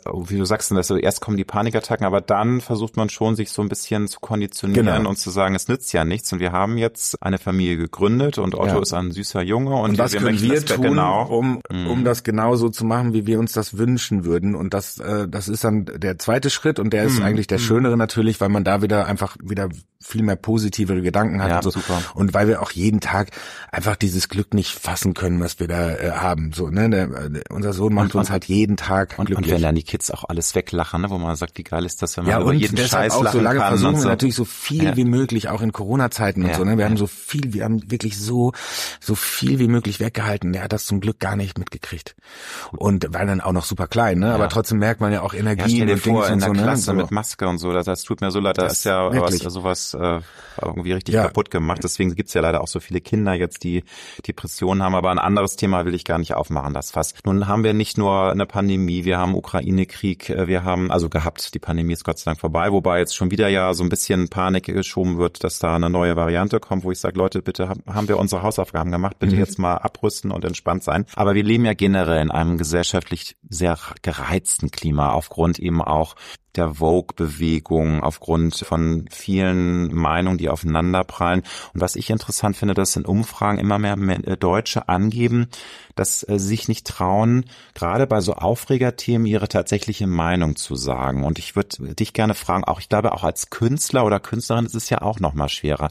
Und das meine ich überhaupt nicht erwertend. Es ist ja klar, wenn man eine Person des, der Öffentlichkeit ist, dass man dann sich schon überlegt, was lässt man nach außen äh, dringen, weil man weiß, heute ist sofort ein Shitstorm da. Du kriegst sofort auf die Mütze, wenn du eine unbequeme Meinung hast, die eben nicht gerade dem Narrativ entspricht. Wie siehst du das? Ist das schon, dass man da auch aufpasst und äh, lieber mal guckt, was man nach außen kommuniziert oder sagst du dir, nee, so viel, ich will mir da keinen Maulkorb anlegen lassen und also ich habe halt da eine unbequeme Meinung und also das glaube ich ist generell ein Problem. Das glaube ja, ich schon. Ja, das ist ja ne? so ein bisschen, das ist ja so ein mhm. bisschen eine Blickwinkelsache, ne? Ja, was ist, total, was, was ist denn eine unbequeme mhm. Meinung und was ist äh, die die was ist also ne was ist Na, also was ist der ja. nein nein was mhm. ich meine ist, wo man immer so ein bisschen gucken, was ist denn also ich mag schon so, so einen demokratischen Gedanken, was was denkt denn die Mehrheit? So, wenn das aber nicht die, die, wenn das dann, was die mehr denkt, der unbequeme Gedanke ist, dann finde ich das ein bisschen seltsam. Ja. So, ne? Und das ja. nicht und nur, nur wenige festlegen, was denn die bequeme also, Meinung ist. Also ich, ich check das im Moment nicht. Ich sag, ja, ich halte mich auch extrem zurück ja. in, bei, ich sage jetzt mal, sollte es eigentlich nicht geben, heiklen Themen so. Ich sag gleich mal ein Beispiel. Und sag dann, sag dann lieber ich, ich konzentriere mich einfach auf andere Sachen in meinem äh, künstlerischen Schaffen, als ist weil ja ich weiß, okay. man muss ja auch nicht. Ich habe jetzt auch so ein Alter erreicht, ja, ne, und äh, so wo man auch mal milde walten lassen kann Klar. und sagen kann, man muss sich jetzt nicht über alles immer gleich so aufregen und man muss auch nicht alles kommentieren, man muss auch nicht. Das das ist zum Beispiel etwas, was ich was ich immer ich gucke mir immer erst die Situation an egal zu welchem Thema. Und ich werde jetzt keins nennen, weil sonst machen wir Wespennest und so. Aber ich sage immer erstmal weil man hat ja auch irgendwie an, haben anscheinend alle das Bedürfnis, sofort irgendwas zu irgendeinem Thema sagen zu müssen. Und ich denke so, ja, jetzt lass erstmal abwarten, wir gucken uns jetzt mal die Situation erstmal an in Ruhe und machen uns dann unsere Meinung, wenn wir meinen, eine haben zu können. Und dann kann man sie entweder äußern oder einfach für sich behalten. Mhm. Und da, das hält sich bei, bei mir schon sehr die Waage. Und ich bin immer erstmal ein bisschen zurückhaltend, wenn es darum geht, schnell ein Urteil zu fällen. Ich meine so generell auch diese Aggressivität, wie du schon sagst, dass man heute schnell auch dann so aufeinander einschlägt und, und sich dann in wie, wie so ein Kesselflicker da was um die Ohren haut. Also ein Beispiel nenne ich jetzt mal. Das Thema Zuwanderung, was für uns wichtig ist. Einerseits ist es wichtig, weil wir haben ein demografisches Problem. Natürlich brauchen haben wir Zuwanderung, aber es ist ja Fakt, dass da in den letzten Jahren vieles leider auch in falsche Richtung gelaufen ist. Und sobald du das ansprichst und also sagst, Leute, natürlich Zuwanderung bitte, aber wir müssen das ein bisschen anders kanalisieren. Wir müssen gucken, dass die viel besser integriert werden, dass wir eben Leute auch holen, die tatsächlich dann auch schneller auch in Lohn und Brot sind. Wenn du das ansprichst und sagst, da läuft vieles schief, dann bist du sofort in der rechten Ecke. Das fällt mir auf. Dann heißt es, du bist, das ist ja AfD-Jargon und wo ich sage, nee, sorry, das ist einfach nur kritisch und das sage ich als SPD-naher Mensch und das kann nicht sein, dass wir anno 2023 sowas nicht kritisch ansprechen können, ohne dass es sofort einen Shitstorm mhm. gibt. Also ich kriege jetzt keinen Shitstorm, aber das ist so ein Beispiel und das ja. finde ich so traurig. Was geht denn, geht denn da in deinem Kopf vor? Das ist so, ähm, also ja, ich finde, das wird so schnell, es wird so schnell geframed, weißt du, alles ja. ist Kritik an der Koalition, an der Regierungspolitik ist gleich bäh das ist Nazi, das ist rechtsschämlich in die Ecke. Ja, als so gäbe es nichts anderes oder ja, dazwischen. Ja. Also es ist ja im Moment ist sehr schwarz-weiß, ne? Ja. Und, und das entwickelt sich immer, immer mehr dahin, wo man denkt so, Moment, wir leben in einem großen Grau oder meinetwegen auch bunt.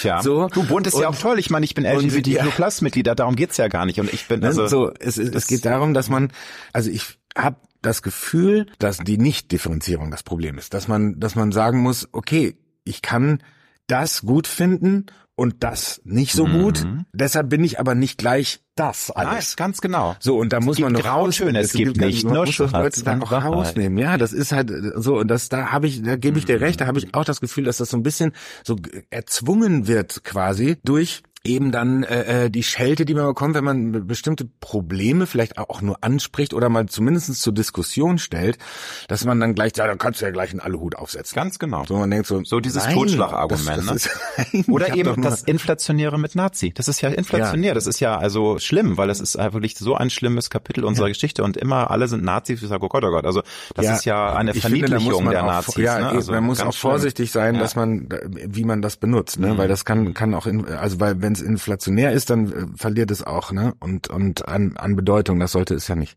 Zum Abschluss noch ein paar schöne Themen äh, zu dir persönlich, lieber Sascha. So ein paar, weil wir wollen jetzt auch nicht so politisch ja. werden. Ne? Das ist ja immer so ein bisschen, wie du schon sagst, man sticht auch schnell ein Wespennest und gerade in unserer heutigen übererregten, sehr gereizten Gesellschaft. Ich merke das, das ist ja Wahnsinn, ne? Straße, wie, wie, wie schnell auch. Ich also, das Gefühl, dass auch alle so im Verkehr auch. Ja, aber es ist schade. Ich sehe es auch sehr mit, also es ist eine unglaubliche sind. Anspannung. Aber wir versuchen das alles wegzulächeln. Kannst du gerne und gut mit dir alleine sein? Genießt du das mal oder bist du eher ein Gemeinschaftsmensch? Mm. ja, ja, ja. Also ich glaube, ich werde immer mehr. Nee, alleine nicht. Alleine bin ich nicht so gerne. Alleine bin ich tatsächlich, also manchmal schon. Manchmal tut das gut. Braucht man auch mal. Ne? Braucht man auch mal, so auch mal. Also, so, so, und äh, aber wenn so wenn ich es mir selber nehmen kann, wenn es erzwungen ist durch meinen Job, dann fühle ich mich einsam. Also ich war jetzt äh, ohne meine Frau und meinen Sohn unterwegs und dann hatte ich so zwei Tage, wo ich so alleine dann im Hotel und nach nach irgendwas, was ich tagsüber gemacht habe, kam so alleine ins Hotel und das war das war schrecklich. Da habe ich mich wieder so wie früher gefühlt. Und da hatte ich noch keine Familie. So, also du bist dann an, es gibt dann Menschen, die sagen, das finde ich herrlich, ich leg mich einfach aufs Hotel. Ja, das kann. Ich schaue Netflix irgendwas. Ja, das stimmt, die Tage gibt's auch, mhm. aber jetzt gerade hatte ich halt zwei Tage, wo das, wo ich das fürchterlich fand. Wo, da war ich auch schon zu lange weg, da waren es gleich vier oder fünf Tage und so, das ist eigentlich zu lang, so lange möchte ich nicht von meiner Familie weg sein, aber es ging nicht anders, als es so zu machen. Und ähm, da vermisse ich die dann und dann finde ich es dann fürchterlich. Und das ist auch, glaube ich, nochmal was anderes, da dann auch wieder, wenn man, wenn man eine Familie, also wenn man ein Kind hat. Ja, klar. Und da kann man gar nichts gegen tun. Aber so, wenn ich es mir selber aussuchen kann und mal so einen Tag zu Hause habe, zu Hause, wo ich nicht in der fremden Stadt bin, sondern zu Hause, wo ich dann sage, die sind irgendwie ausgeflogen oder so und ich meine einfach dann so, oh, so dieser Abschalttag, ich kann jetzt mal ne? nichts machen. Ich kann jetzt mal wirklich nichts machen. Und kannst du das dann auch mal nichts machen? Weil es gibt ja viele Menschen, die, die, dann gehen sie in den Garten, puzzeln darum oder machen irgendwas, haben ihren Heimwerker, nee, ich hab so, oder. Ich habe genug zu tun. Also, also ich habe wirklich, nein, ohne Quatsch. Ah. Habe hab ich ja vorhin schon erzählt. Ja, ja, das, ist so, das ist so, ne? ich habe eigentlich kein Wochenende und wenn dann so ein Dienstag mal mein Sonntag wird, dann ist das äh, herrlich. Aber zu tun meinst du jetzt einfach kreativ, eben auch mit deinen ganzen Projekten? Ja, mit den Projekten, auch, vor allen Dingen auch das jetzt, ne, äh, mhm. Prom Promotion, Promotion machen und so, ja, ja. wir sind ja nur unterwegs ja, und, und das ist wirklich krass gerade, aber schön auch, ne? Also es ist ja für, mhm. für was für was Tolles, aber man merkt das schon und dann genieße ich schon mal und wenn es ein halber Tag ist, das das kann ich dann schon. Da kann ich dann ja einfach auch mal so rumdödeln. Und einfach dann auch die Seele baumeln lassen und Gedanken auch mal schweifen. Oder ist das dir auch dann nicht Das so mache ich auf Fahrten. Fahrten, okay. Einfach das mache ich auf Fahrten. Zu Hause mache ich äh, tatsächlich, dann mache ich die Glotze an und lenk mich ab und so, weil dann, dann, äh, das Ding ist ja so lange, ich muss auch das Telefon dann weglegen, weil dann soll mich bitte auch niemand keine WhatsApp schreiben, weil ich bin dann so, ich bin so ein Suchtlappen. Du kenn ich. also, einmal das kennst du, dann macht und dann nehm, muss ich das nehmen und so. Das, das ist ganz TikTok ist der nee, Albtraum. Den muss man löschen, weil ich merke das jetzt auch. Also wenn du, äh, das ist der, du bist in so einem Algorithmus gefangen und einerseits bist du fasziniert, aber du kriegst schlechte Laune. Du ja. kriegst irgendwann automatisch schlechte Laune, weil es auch so viel Sachen sind, wo du sagst, warum schaue ich mir das jetzt eigentlich an? Und trotzdem finde ich es irgendwie geil auf eine bescheuerte Art und Weise. Ja, aber das, das ist so eine ganz merkwürdige Energie, ich, die ich kann die, Ich kann die roten Punkte, ich kann die roten Punkte nicht haben. So. Ich habe sie nicht alle. So. Solange die, die roten Punkte in der Ecke, die dann wo eins, zwei, drei, vier, fünf oder so ja, draufsteht, ja, bei WhatsApp oder bei, bei äh, ne, so bei äh, irgendwelchen, irgendwas, wo dann rote Punkte sind, Mails oder so, wenn da, so wenn da rote Punkte sind, muss ich das aufmachen und zusehen, dass das wieder weggeht. Das habe ich Gott sei Dank bei mir gar nicht aktiviert, das ist gut. Was war im Rückblick die bisher radikalste Entscheidung, die du in deinem Leben gefällt hast? Wir alle müssen ja auch mal uns wirklich entscheiden und auf eine Karte alles setzen oder uns auch mal von Menschen trennen, von Dingen. Gab es irgendwas sehr Radikales in deinem Leben, wo du sagst, das war schon ein Einschnitt oder eine sehr radikale? Ja. Ich habe mich mal von einem langjährigen Partner getrennt. Geschäfts, also musikalisch. Ne? Genau. Mhm. Und das war keine leichte oder einfache Entscheidung gar nicht so, sondern es gab so eine schräge, auch emotionale Abhängigkeit, weil ich auch so ein eigentlich so ein loyaler Mensch bin und so und das dann viel zu lange in den Vordergrund gestellt mhm. habe, dass ich eigentlich schon lange wusste, das kann eigentlich nicht mehr lange gut gehen, aber es halt irgendwie ignoriert habe, weil ich eben halt da so meine Probleme ein Bewahrer auch wahrscheinlich ja. bist, ne? Und das, äh, das nicht so schnell Leute loslässt. Genau. Mhm. Und das war, das war echt, das war ein, ein taffer Weg dahin und so. Und dann, als es dann passiert ist, war es so erleichternd, wie ich, wie kaum etwas in meinem Leben. War aber wahrscheinlich auch so diese Vermengung aus Job und aber auch privat. Wahrscheinlich ja, ja, natürlich. man hat eng zusammengearbeitet ja. ne, und war sich auch privat sympathisch. Das ja. macht es ja umso schwerer. Dann. Genau. Und das sind die, finde ich, die schwersten Sachen und, und das war, äh, aber danach wirklich dann unfassbar erleichternd. Also ich glaube, man kann wirklich so ein paar, bei so ein paar Sachen sagen, gerade wenn sie einem, glaube ich, besonders schwer fallen, wenn es dann passiert ist, dass man dann so, so, so eine wirklich so eine so richtige Last spürt, die nicht mehr da ist. Schlummert in dir noch ein großer Traum, den du dir noch verwirklichen möchtest? Weil, also ich kann mir vorstellen, du hast dir schon viele Träume erfüllt in deinem Leben, du hast schon wahnsinnig viele coole Sachen erlebt, aber gibt's noch irgendwas, wo du sagst, das wäre schon nice, das wäre toll, wenn hm. ich das noch irgendwie machen könnte? Da gibt's noch einiges, aber das ist ja, ich traue mich immer nicht zu sagen, weil ja die Leute sagen, der hat doch schon alles, der will ja jetzt auch noch Wünsche, jetzt auch noch Wünsche äußern, der kann sich also, kann sich gar nicht zurückhalten. Nein, also es gibt noch so diese, diesen Lebenstraum, glaube ich, also so wo meine Frau und mhm. mich das Leben irgendwann noch hinführt und also an einen Ort, ja. den wir noch nicht rausgefunden haben, welcher das ist, aber wie er ungefähr aussieht, haben wir uns schon so ein bisschen ausgemalt. Das ist die Bank, das ist die Bank vor dem Häuschen mit dem Weinberg mhm. und einem Gewässer da irgendwie dahinter. So, das ist so, da, da, ich glaube, Oha, in, bei sowas möchte ich den Weinberg verlieren früher Irgendwann wahrscheinlich schon. aber so jetzt gerade so in der nächsten, wir haben ja dieses Kinderbuch gemacht und jetzt gibt's dazu ein Hörspiel, äh, das schon so krass ist, dass jetzt Schauspieler und, und das, was wir da erschaffen haben, jetzt einsprechen und so. Und ich könnte ich könnte mir noch vorstellen, also wenn, wenn man jetzt wirklich, wir haben ja damals schon so rumgesponnen, äh, grenzenlos. Das, das Schöne ist ja im Brainstorm, dass es eigentlich grenzenlos sein darf. So. Und dann haben wir natürlich gedacht, so, boah, wenn irgendwann mal da eine Animationsserie bei rauskommt, dann wären wir total happy. Why not? Und das Musical oder die ja. Musikshow. Die Musik, die, die musikalische, irgendwie sowas. Große wirklich, Kindertour. Das gibt ja. einen Film, eine Filmreihe, wie die Schule der magischen Tiere. Oh, sowas. Ja, ja, ja, immer her damit. Immer her wunderbar, damit. wunderbar. Was äh, war das mutigste, schrägstrich verrückteste, was du in deinem Leben bislang getan hast? Weil wir alle. Ich wollte mal mit dem Fallschirm springen. Ja, da, du wolltest das jetzt nein, nicht. Und ich doch, das zählt. Du, doch, du bist mal betrunken ich, Auto nein, gefahren. Das bin, hast du auch als Teenager. Ja, das, das war dumm. So Jugendsünde. Ja, das war dumm. Da bin ich auch fast, da bin ich dabei auch fast gestorben. Deshalb wäre es irgendwie so. Ja, ja, das war ganz schlimm. Und ich habe den Rucksack, den Fallschirm schon aufgehabt und habe auf das Flugzeug gewartet. Das Flugzeug kam dann auch, halt, nachdem ja. es ein paar andere Leute abgeworfen hatte. und, und dann sagte er, dann kam der, kam der Pilot da, oder der Fallschirmcoach da, und er hat gesagt, nee, leider heute können wir nicht mehr raus, das Wetter ist zu schlecht. Und dann habe ich gedacht, das ist ein Zeichen. Deshalb werde ich das nie, ich würde also niemals Bungee jumpen oder so. Also du hast, du hast ja gesagt, nee, das sonst wollte es nicht sein. Das warst ja. wahrscheinlich mega aufgeregt. Ja, ja, total. So, ich hätte es auch gemacht. So. Und jetzt, nee, okay. Weil ich da schon irgendwie geil drauf ja. bin. So Aber nachholen ist jetzt, das ist für dich ein Zeichen nee, ich kann auch nicht mehr. Ich bin, ich kann auch nicht mehr mit meinem Sohn Ach beim Gott, Schaukeln Gott. zugucken. Doch, ich bin, das ist ganz peinlich. Ein Schaustellerkind zur Hälfte zumindest. Du kannst keine Achterbahn Ich bin früher Karussells ja. auf, auf dem Seitending rückwärts mitgefahren und so. Und heute ich kann kein Kettenkarussell mehr. Die wird schwindelig. Mir wird schlecht und schwindelig. Das Aber Achterbahn kannst du noch? Achterbahn geht und wenn es nicht so eine, so eine gleich bleibende nee, nee, Bewegung nein, nein, ist. Nein, musst du so hoch und runter und das ja. finde ich nämlich geil. Aber ich bin bei dir, also Karussell, auch von wenn es drei, vier Bewegungen Wir waren jetzt in, in, in Disneyland, ja. wir waren in LA und waren in Disneyland und im Universal Park. Und ich habe bei den meisten Rides, das sind ja auch noch so 3D-Dinge. Ja, ja, total ja. Transformers äh, und solche Geschichten. Ne? Gebrainwashed ne? wird. Mhm. So wurden Transformers und so. Und dann habe ich beim Harry Potter Ride, das ist doch geil, der war so crazy. Oder du denkst, du sitzt auf dem Besen und ja, ja, durch die ne, mit dem Schloss und das ist, oh, aber da wird einem wirklich so dizzy, ne? Du, da wurde mir richtig, da wurde, da, die letzten Meter musste ich mit zu den Augen da, dadurch. noch ein paar philosophische Fragen. Stellst du dir im Alter von ähm, Anfang 50 immer noch mal die Frage ganz gezielt, was will ich im Leben und wo stehe ich gerade, weil ich erinnere noch mal an deinen Burnout, da war mhm. ja auch noch mal so, da war ja der erste Einschlaf, wo du merktest, irgendwas läuft jetzt hier nicht so, wie es laufen soll. Es hört sich ja alles toll an, aber stellst du dir ganz bewusst manchmal so die Frage, läuft das jetzt bei mir, bin ich happy, wo will ich hin oder läuft's einfach so gut, dass du dir das gar nicht stellen musst? Nee, Frage? nee, nee, nee, das ist ja, ich glaube, das Problem von Künstlern und Kreativen ist, dass sie sich auch immer selbst in Frage stellen.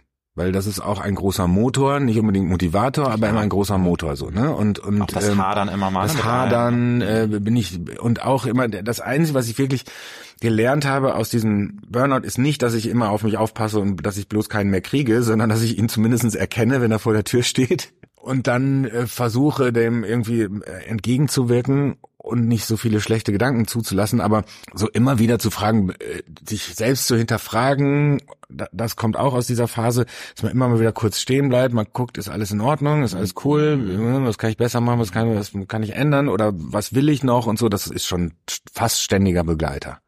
Also und das, dazu. das treibt mich aber auch an, weil wenn ich entdecke, nee, das ist es gar nicht, was ich wirklich will, dann muss ich rausfinden, was will ich denn eigentlich und dann kann ich das machen. Und ähm, das ist natürlich, das passiert ja nicht, indem ich mich hinsetze tatsächlich nein, an einen Tisch und dann das, überlege, nein, nein, das hm, passiert was mache ich denn jetzt? Sondern es ist dann, das ist ja, man kann ja auf mehreren Ebenen denken gleichzeitig. Nicht, ich kann kein Multitasking, aber ich kann auf äh, gleichzeitig auf mehreren Ebenen denken. Und erlebe ich dich als sehr friedlichen, sehr sympathisch, also friedlich im positiven Sinne, ne? Also es wird ja einmal schnell auch, wie friedlich bin, kann aber auch ganz schön, ich kann mir vorstellen, du hast auch Power ohne Ende, aber was bedarf es denn, dass ein Sascha mal so richtig pratzig und richtig oh. sauer wird. Also dass du sagst, so jetzt mal Schluss hier mit lustig, in your face. Also, also entweder es ist so chinesische ja. Wasserfolter immer das gleiche Ding, ja, was was ja. auf mich einprasselt, das jetzt äh, von einem Menschen kommt oder eine Situation mhm. ist oder so, oder es ist eine eine zusammenhangslose Zusammenstellung aus verschiedenen also es kann auch der Falsche abkriegen. Wenn es dann die Frau am, am Flughafen Schalter ist, die manchmal ne, ist, ist Scheißnacht gehabt, ja, ja, äh, Dingsbums, äh, äh, dann viel zu früh und und äh, gar keinen Bock darauf, wo ich da hinfahren muss und so, ne? Und sie kann und dann muss sie mir noch sagen, äh, der Flug hat leider Verspätung und so, da wohl da raste ich nicht aus, aber da es gibt schon so also eine Verkettung von unglücklichen Umständen, die dazu führen können, dass ich dann beim Zehnten, der mir dann entgegenkommt, dass der es dann, so es dann erwischt. Aber es ist und ich muss mich dann nachher entschuldigen, ich sage, ey, sorry, sorry, das ist wirklich nicht, das hat gar nichts mit dir zu tun. Da ist einfach heute war einfach doof auch auch menschlich, ne? Aber so, dass du ähm, ja, vielleicht oder, auch mal im Straßen, also ich, ich merke manchmal, dass ich im Straßenverkehr, das ist natürlich jetzt auch nichts, eine eine weltbewegende Geständnis, das geht ja vielen so, dass man da auch manchmal zum Tier werden kann. Aber meine Frau hat Autotourette, das hilft total. Die, nein, nein, die kann einfach schimpfen, die schimpft einfach so. wie ein Rohrspatz und, und das hilft mir dann auch. Herrlich. Also total therapeutisch. Man muss das mal machen. Muss, man muss ja nicht direkt jetzt Fenster aufmachen und die Leute beschimpfen, sondern einfach nur für sich im, im Auto einfach so hier du und dann äh, das das befreit ungemein. Wenn du auf dein Leben zurückblickst, was waren da für dich die essentiellen Schlüssel, die ja vielleicht auch Weggabelung, die man nimmt, dass man heute, wo du jetzt hier sitzt, sagen kannst, ja, ich bin zufrieden mit meinem Leben. Also das läuft so, wie ich mir das immer gewünscht habe. Was würdest du sagen? Sind da essentielle Dinge, die man versuchen sollte, auf den Weg zu bekommen, um das sagen zu können? Weil es ist ja immer eine sehr, das Leben ist eine Reise und mhm. voller Unwegsamkeiten, voller Überraschung, positiver, negativer ja, ja. Natur sind viele Dinge, die da zusammenspielen. Ja, ich könnte jetzt, ich, also es gab so ein, so ein paar Entscheidungen in meinem Leben, wo ich glaube, dass die dazu geführt haben, dass ich das jetzt heute sein kann, was ich bin. Menschlich, mhm. Karriere, alles. Eins war zum Beispiel den Punkt, äh, ich, dann, nachdem ich im Berufsinformationszentrum war und gemerkt habe, wenn ich Kapitän werden will, dann muss ich Abitur machen oder ich muss einen 20 Jahre langen Umweg gehen. Oder du wolltest auch Kinderarzt werden, glaube ich. Ne? Ich wollte Kinderarzt werden, dafür brauche ich auch Abitur. Ja, ja, ja, ja. Aber als ich im BITS war, da war ich so, da war ich so abgefuckt von meiner Schule und hatte überhaupt keinen Bock mehr und wollte halt gehen. Klar. So, dann habe ich da bin ich da hingegangen und geguckt, was kann ich denn machen mit mit mittlerer Reife so. Und dann, ja. dann wollte ich Masseur werden. Habe gedacht, ich kann doch gut so mit ja. den Händen so. Und äh, und dann äh, dann durfte ich da die die Ausbildung durfte man aber erst mit 22 beginnen. So nicht mit 16. Ja, wusste war, war damals so und dachte, ja, das geht dann auch nicht und so, ne? Und diese da dann zu sagen, ach dann ich glaube, dann mache ich lieber Abitur zu Ende nicht wegen der Schule, wegen des Abiturs selber, sondern wegen, dass ich diese Entscheidung getroffen habe, mich da durchgebissen habe und ja. es dann am Ende geschafft habe. Ich glaube, darum geht's. Es ging gar nicht, es ging darum, dieses Ziel zu erreichen, um mir selbst zu beweisen, ich kann das und ich bin nicht zu doof, sondern ich bin nur zu faul. Und das war dann so ein, so mit, das war ein wichtiger Punkt. Mhm. Bis heute, das hat mich jahrelang noch in meinen Träumen verfolgt, dass ich das Abitur nicht schaffe. So, weil das ja sowas ist auch aus der Gegend, aus der ich kam. Meine Mutter hat damals so viel gekämpft dafür, dass ich überhaupt aufs Gymnasium gehen durfte, weil ich ja aus der sozial schwachen Gegend kam. Da wollte man mich natürlich mit meinen Freunden auf die Hauptschule schicken und so. Klar, das war klar. auch damals, heute sind die Chancen auf jeden Fall besser. Und damals hieß es ja, ja, warum? So, ne, der kann doch mit äh, auch da hingehen, wo er hingehört, so ungefähr. Und meine Mutter musste dann dafür kämpfen, dass ich aufs Gymnasium. Deshalb hatte ich natürlich immer auch, hätte ich ein schlechtes Gewissen gehabt, hätte ich das nicht geschafft, auch meiner Mutter gegenüber, weil sie so gefeitet hat dafür. Ja. Und dann natürlich dieser, dieser Zufall, für den ich nichts konnte und natürlich der Part, wo aus dem quasi aus dem großen Erschöpfungszustand ein genau, neues Leben entstanden ist. Wo du die Notbremse gezogen hast und das war genau richtig. Viele ja, ziehen sie nicht. Ne, meine Frau, dass ich dann meine ganzen alles, was ich mir so vorgenommen habe, niemals zu heiraten, niemals Kinder zu kriegen mhm. ne, und so. Das Leben kommt immer anders. Ähm, bin ich äh, sehr froh über den Moment, als ich mit meiner Frau bei der, wo es auch echt hakelig lief, bis wir dann uns mal sagen konnten, ich dann in einem Moment westfälischer Romantik gesagt habe, das ist es doch jetzt, oder? Ja. Und sie meinte, ja, ich glaube, das ist es jetzt. Und da wusste ich in dem Moment, die Frau werde ich heiraten. Und also, ja, das war wichtig. Für mich, für meine. Entwicklung. Hast du ein Lebensmotto oder vielleicht Lebensmottos? Nee, ich habe äh, so ein eindeutiges nicht. Ich glaube, man muss auch immer, ich ein bisschen immer so mit dem Flow gehen. Also ich mhm. glaube, dass, weil wenn man, wenn man sich zu lange daran aufhält, was mir wirklich auch manchmal schwerfällt, muss ich ganz ehrlich sagen, wenn man sich aber zu lange damit aufhält, sich über Sachen aufzuregen, die einen vielleicht selber gar nicht so, so ausmachen oder über das, was andere tun oder wie auch immer. Ich glaube, dass es vernünftig ist, zu versuchen, erstmal für sich und dann, wenn man das für sich schafft, dann schafft man es auch für die, die in der nächsten Umgebung sind und dann auch vielleicht für noch mehr Menschen irgendwie äh, ein, ein gutes Surrounding zu schaffen. Und damit meine ich jetzt nicht finanziell, sondern einfach so mental eine vernünftige Lebensqualität hinzukriegen. So, ich bin immer noch dabei, ne? Also es ist nicht so, dass mir das gelingt. Das Leben ist sondern es ist so, ich will, das, ja, das ist das, was ich aber schon seit über 20 Jahren, ach noch länger, seitdem ich, ich habe mal äh, als als Jugendlicher an die Decke gestarrt, eine Woche lang. Ich lag eine Woche lang. Im ja, du hattest doch eine Sinnkrise. Das aber kann man auch in dem ersten Podcast ja. äh, nachhören, weil das fand ich sehr ja. spannend, dass du wirklich mal, du hattest als Kind mal eine richtige, so eine Lebenskrise. Ja, eine richtige. So, hey, das Weltall ja, ist unendlich, so kann doch nicht sein. Ne? denn da und, ja, und das kann, macht doch alles keinen Sinn. Da ist kein, ja, ja, also der, der frühpubertierende. Ja, aber äh, geil. Ja, noch keine, noch keine Haare am Sack, aber aber über die Welt philosophieren, über die Unendlichkeit des Weltalls. Ne? Herrlich. Nein, also so. Mottos ist nicht so deins. Das äh, dafür ist Ach, das seid lieb so. zueinander, Leute. Ja, irgendwie, du. ich glaube, dass ja. Ist doch nett. Ich, ich, und äh, wie gesagt, ich finde, so sich das, was wir von, was ich von meinem Freund adaptiert habe, ist keinen Scheißwein mehr trinken und arschlochfreie Zone um sich. Wunderbar. Wenn du deinem 18-jährigen Ich einen Ach Rat Gott, geben könntest, was ah. würdest du dem 18-jährigen Sascha vielleicht als Marty McFly ins Ohr flüstern, ne? Zeitreise. Ah, ich würde ihn tatsächlich, ah, das darf man ja nicht, ne, wegen Butterfly. Ich weiß, so, ne? ganz schlimm, es hat vor, fürchterliche Auswirkungen. Nee, was so. nicht, was nicht fürchterliche Auswirkungen hätte, ist, glaube ich, dass ich mir gesagt hätte, jetzt lern endlich das Instrument, das du lernen willst. Weil das habe ich nie so richtig getan. Klavier war das, ne? Oder? Ja, ich habe mal Orgel. Orgelunterricht ja, gehabt, aber ich mhm. hätte gesagt, Alter, lern Klavier oder mhm. sowas. Lern Tasteninstrument, damit du noch besser und mhm. noch schneller komponieren kannst. Weil ich kann so ein bisschen Gitarre spielen, aber es reicht auch nicht, um mich damit auf eine Bühne zu stellen und so. Das finde ich ganz, eigentlich ganz traurig. Und das ist mein größter, meine größte Beschimpfung an mich selber ist, dass ich äh, zu faul war, mir das draufzuziehen. Mittlerweile bin ich mit mir ein bisschen mehr im Frieden, weil ich denke, ist nun mal so hast halt nicht gemacht, muss jetzt auch nicht sauer auf dich sein. Du machst auch. Es ne, du wäre ja vielleicht sogar jetzt sogar möglich, aber ich glaube, es ist natürlich leichter, wenn du als Teenager irgendwie ein ja, Instrument lernst. Nee, nee, das ist. Ja, aber das hätte ich, das würde ich mir als 18 ja, Alter, mach mal ein so, bisschen mehr, mal. gib mal ein bisschen mehr Gas. Sascha, ich wünsche dir ganz viel Erfolg für dein neues Dankeschön. Album. This is my time, this is my life. Out now. Und auch ganz viel Erfolg für die Tour, die im, wann im November geht's November los, geht's ne? nochmal los, November. ja. Und ja, man hört, hört's und sieht's ja, du hast so viele Projekte und wer weiß, ob es nicht tatsächlich ein Universum von dem Kinderbuch dann gibt, ne, mit irgendwie eigenen Shows, Live-Shows und Filmen. Schauen wir doch mal, ja, was ja, da das kommt. Hat schon. Vielen lieben Dank. Danke dir.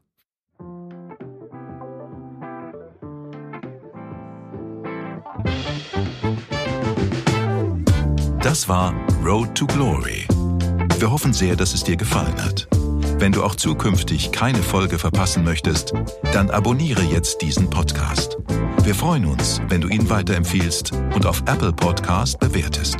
Du hast Anregungen oder Vorschläge für zukünftige Gäste? Dann schreibe bitte an mail at alexander-nebe.com. Bis nächste Woche.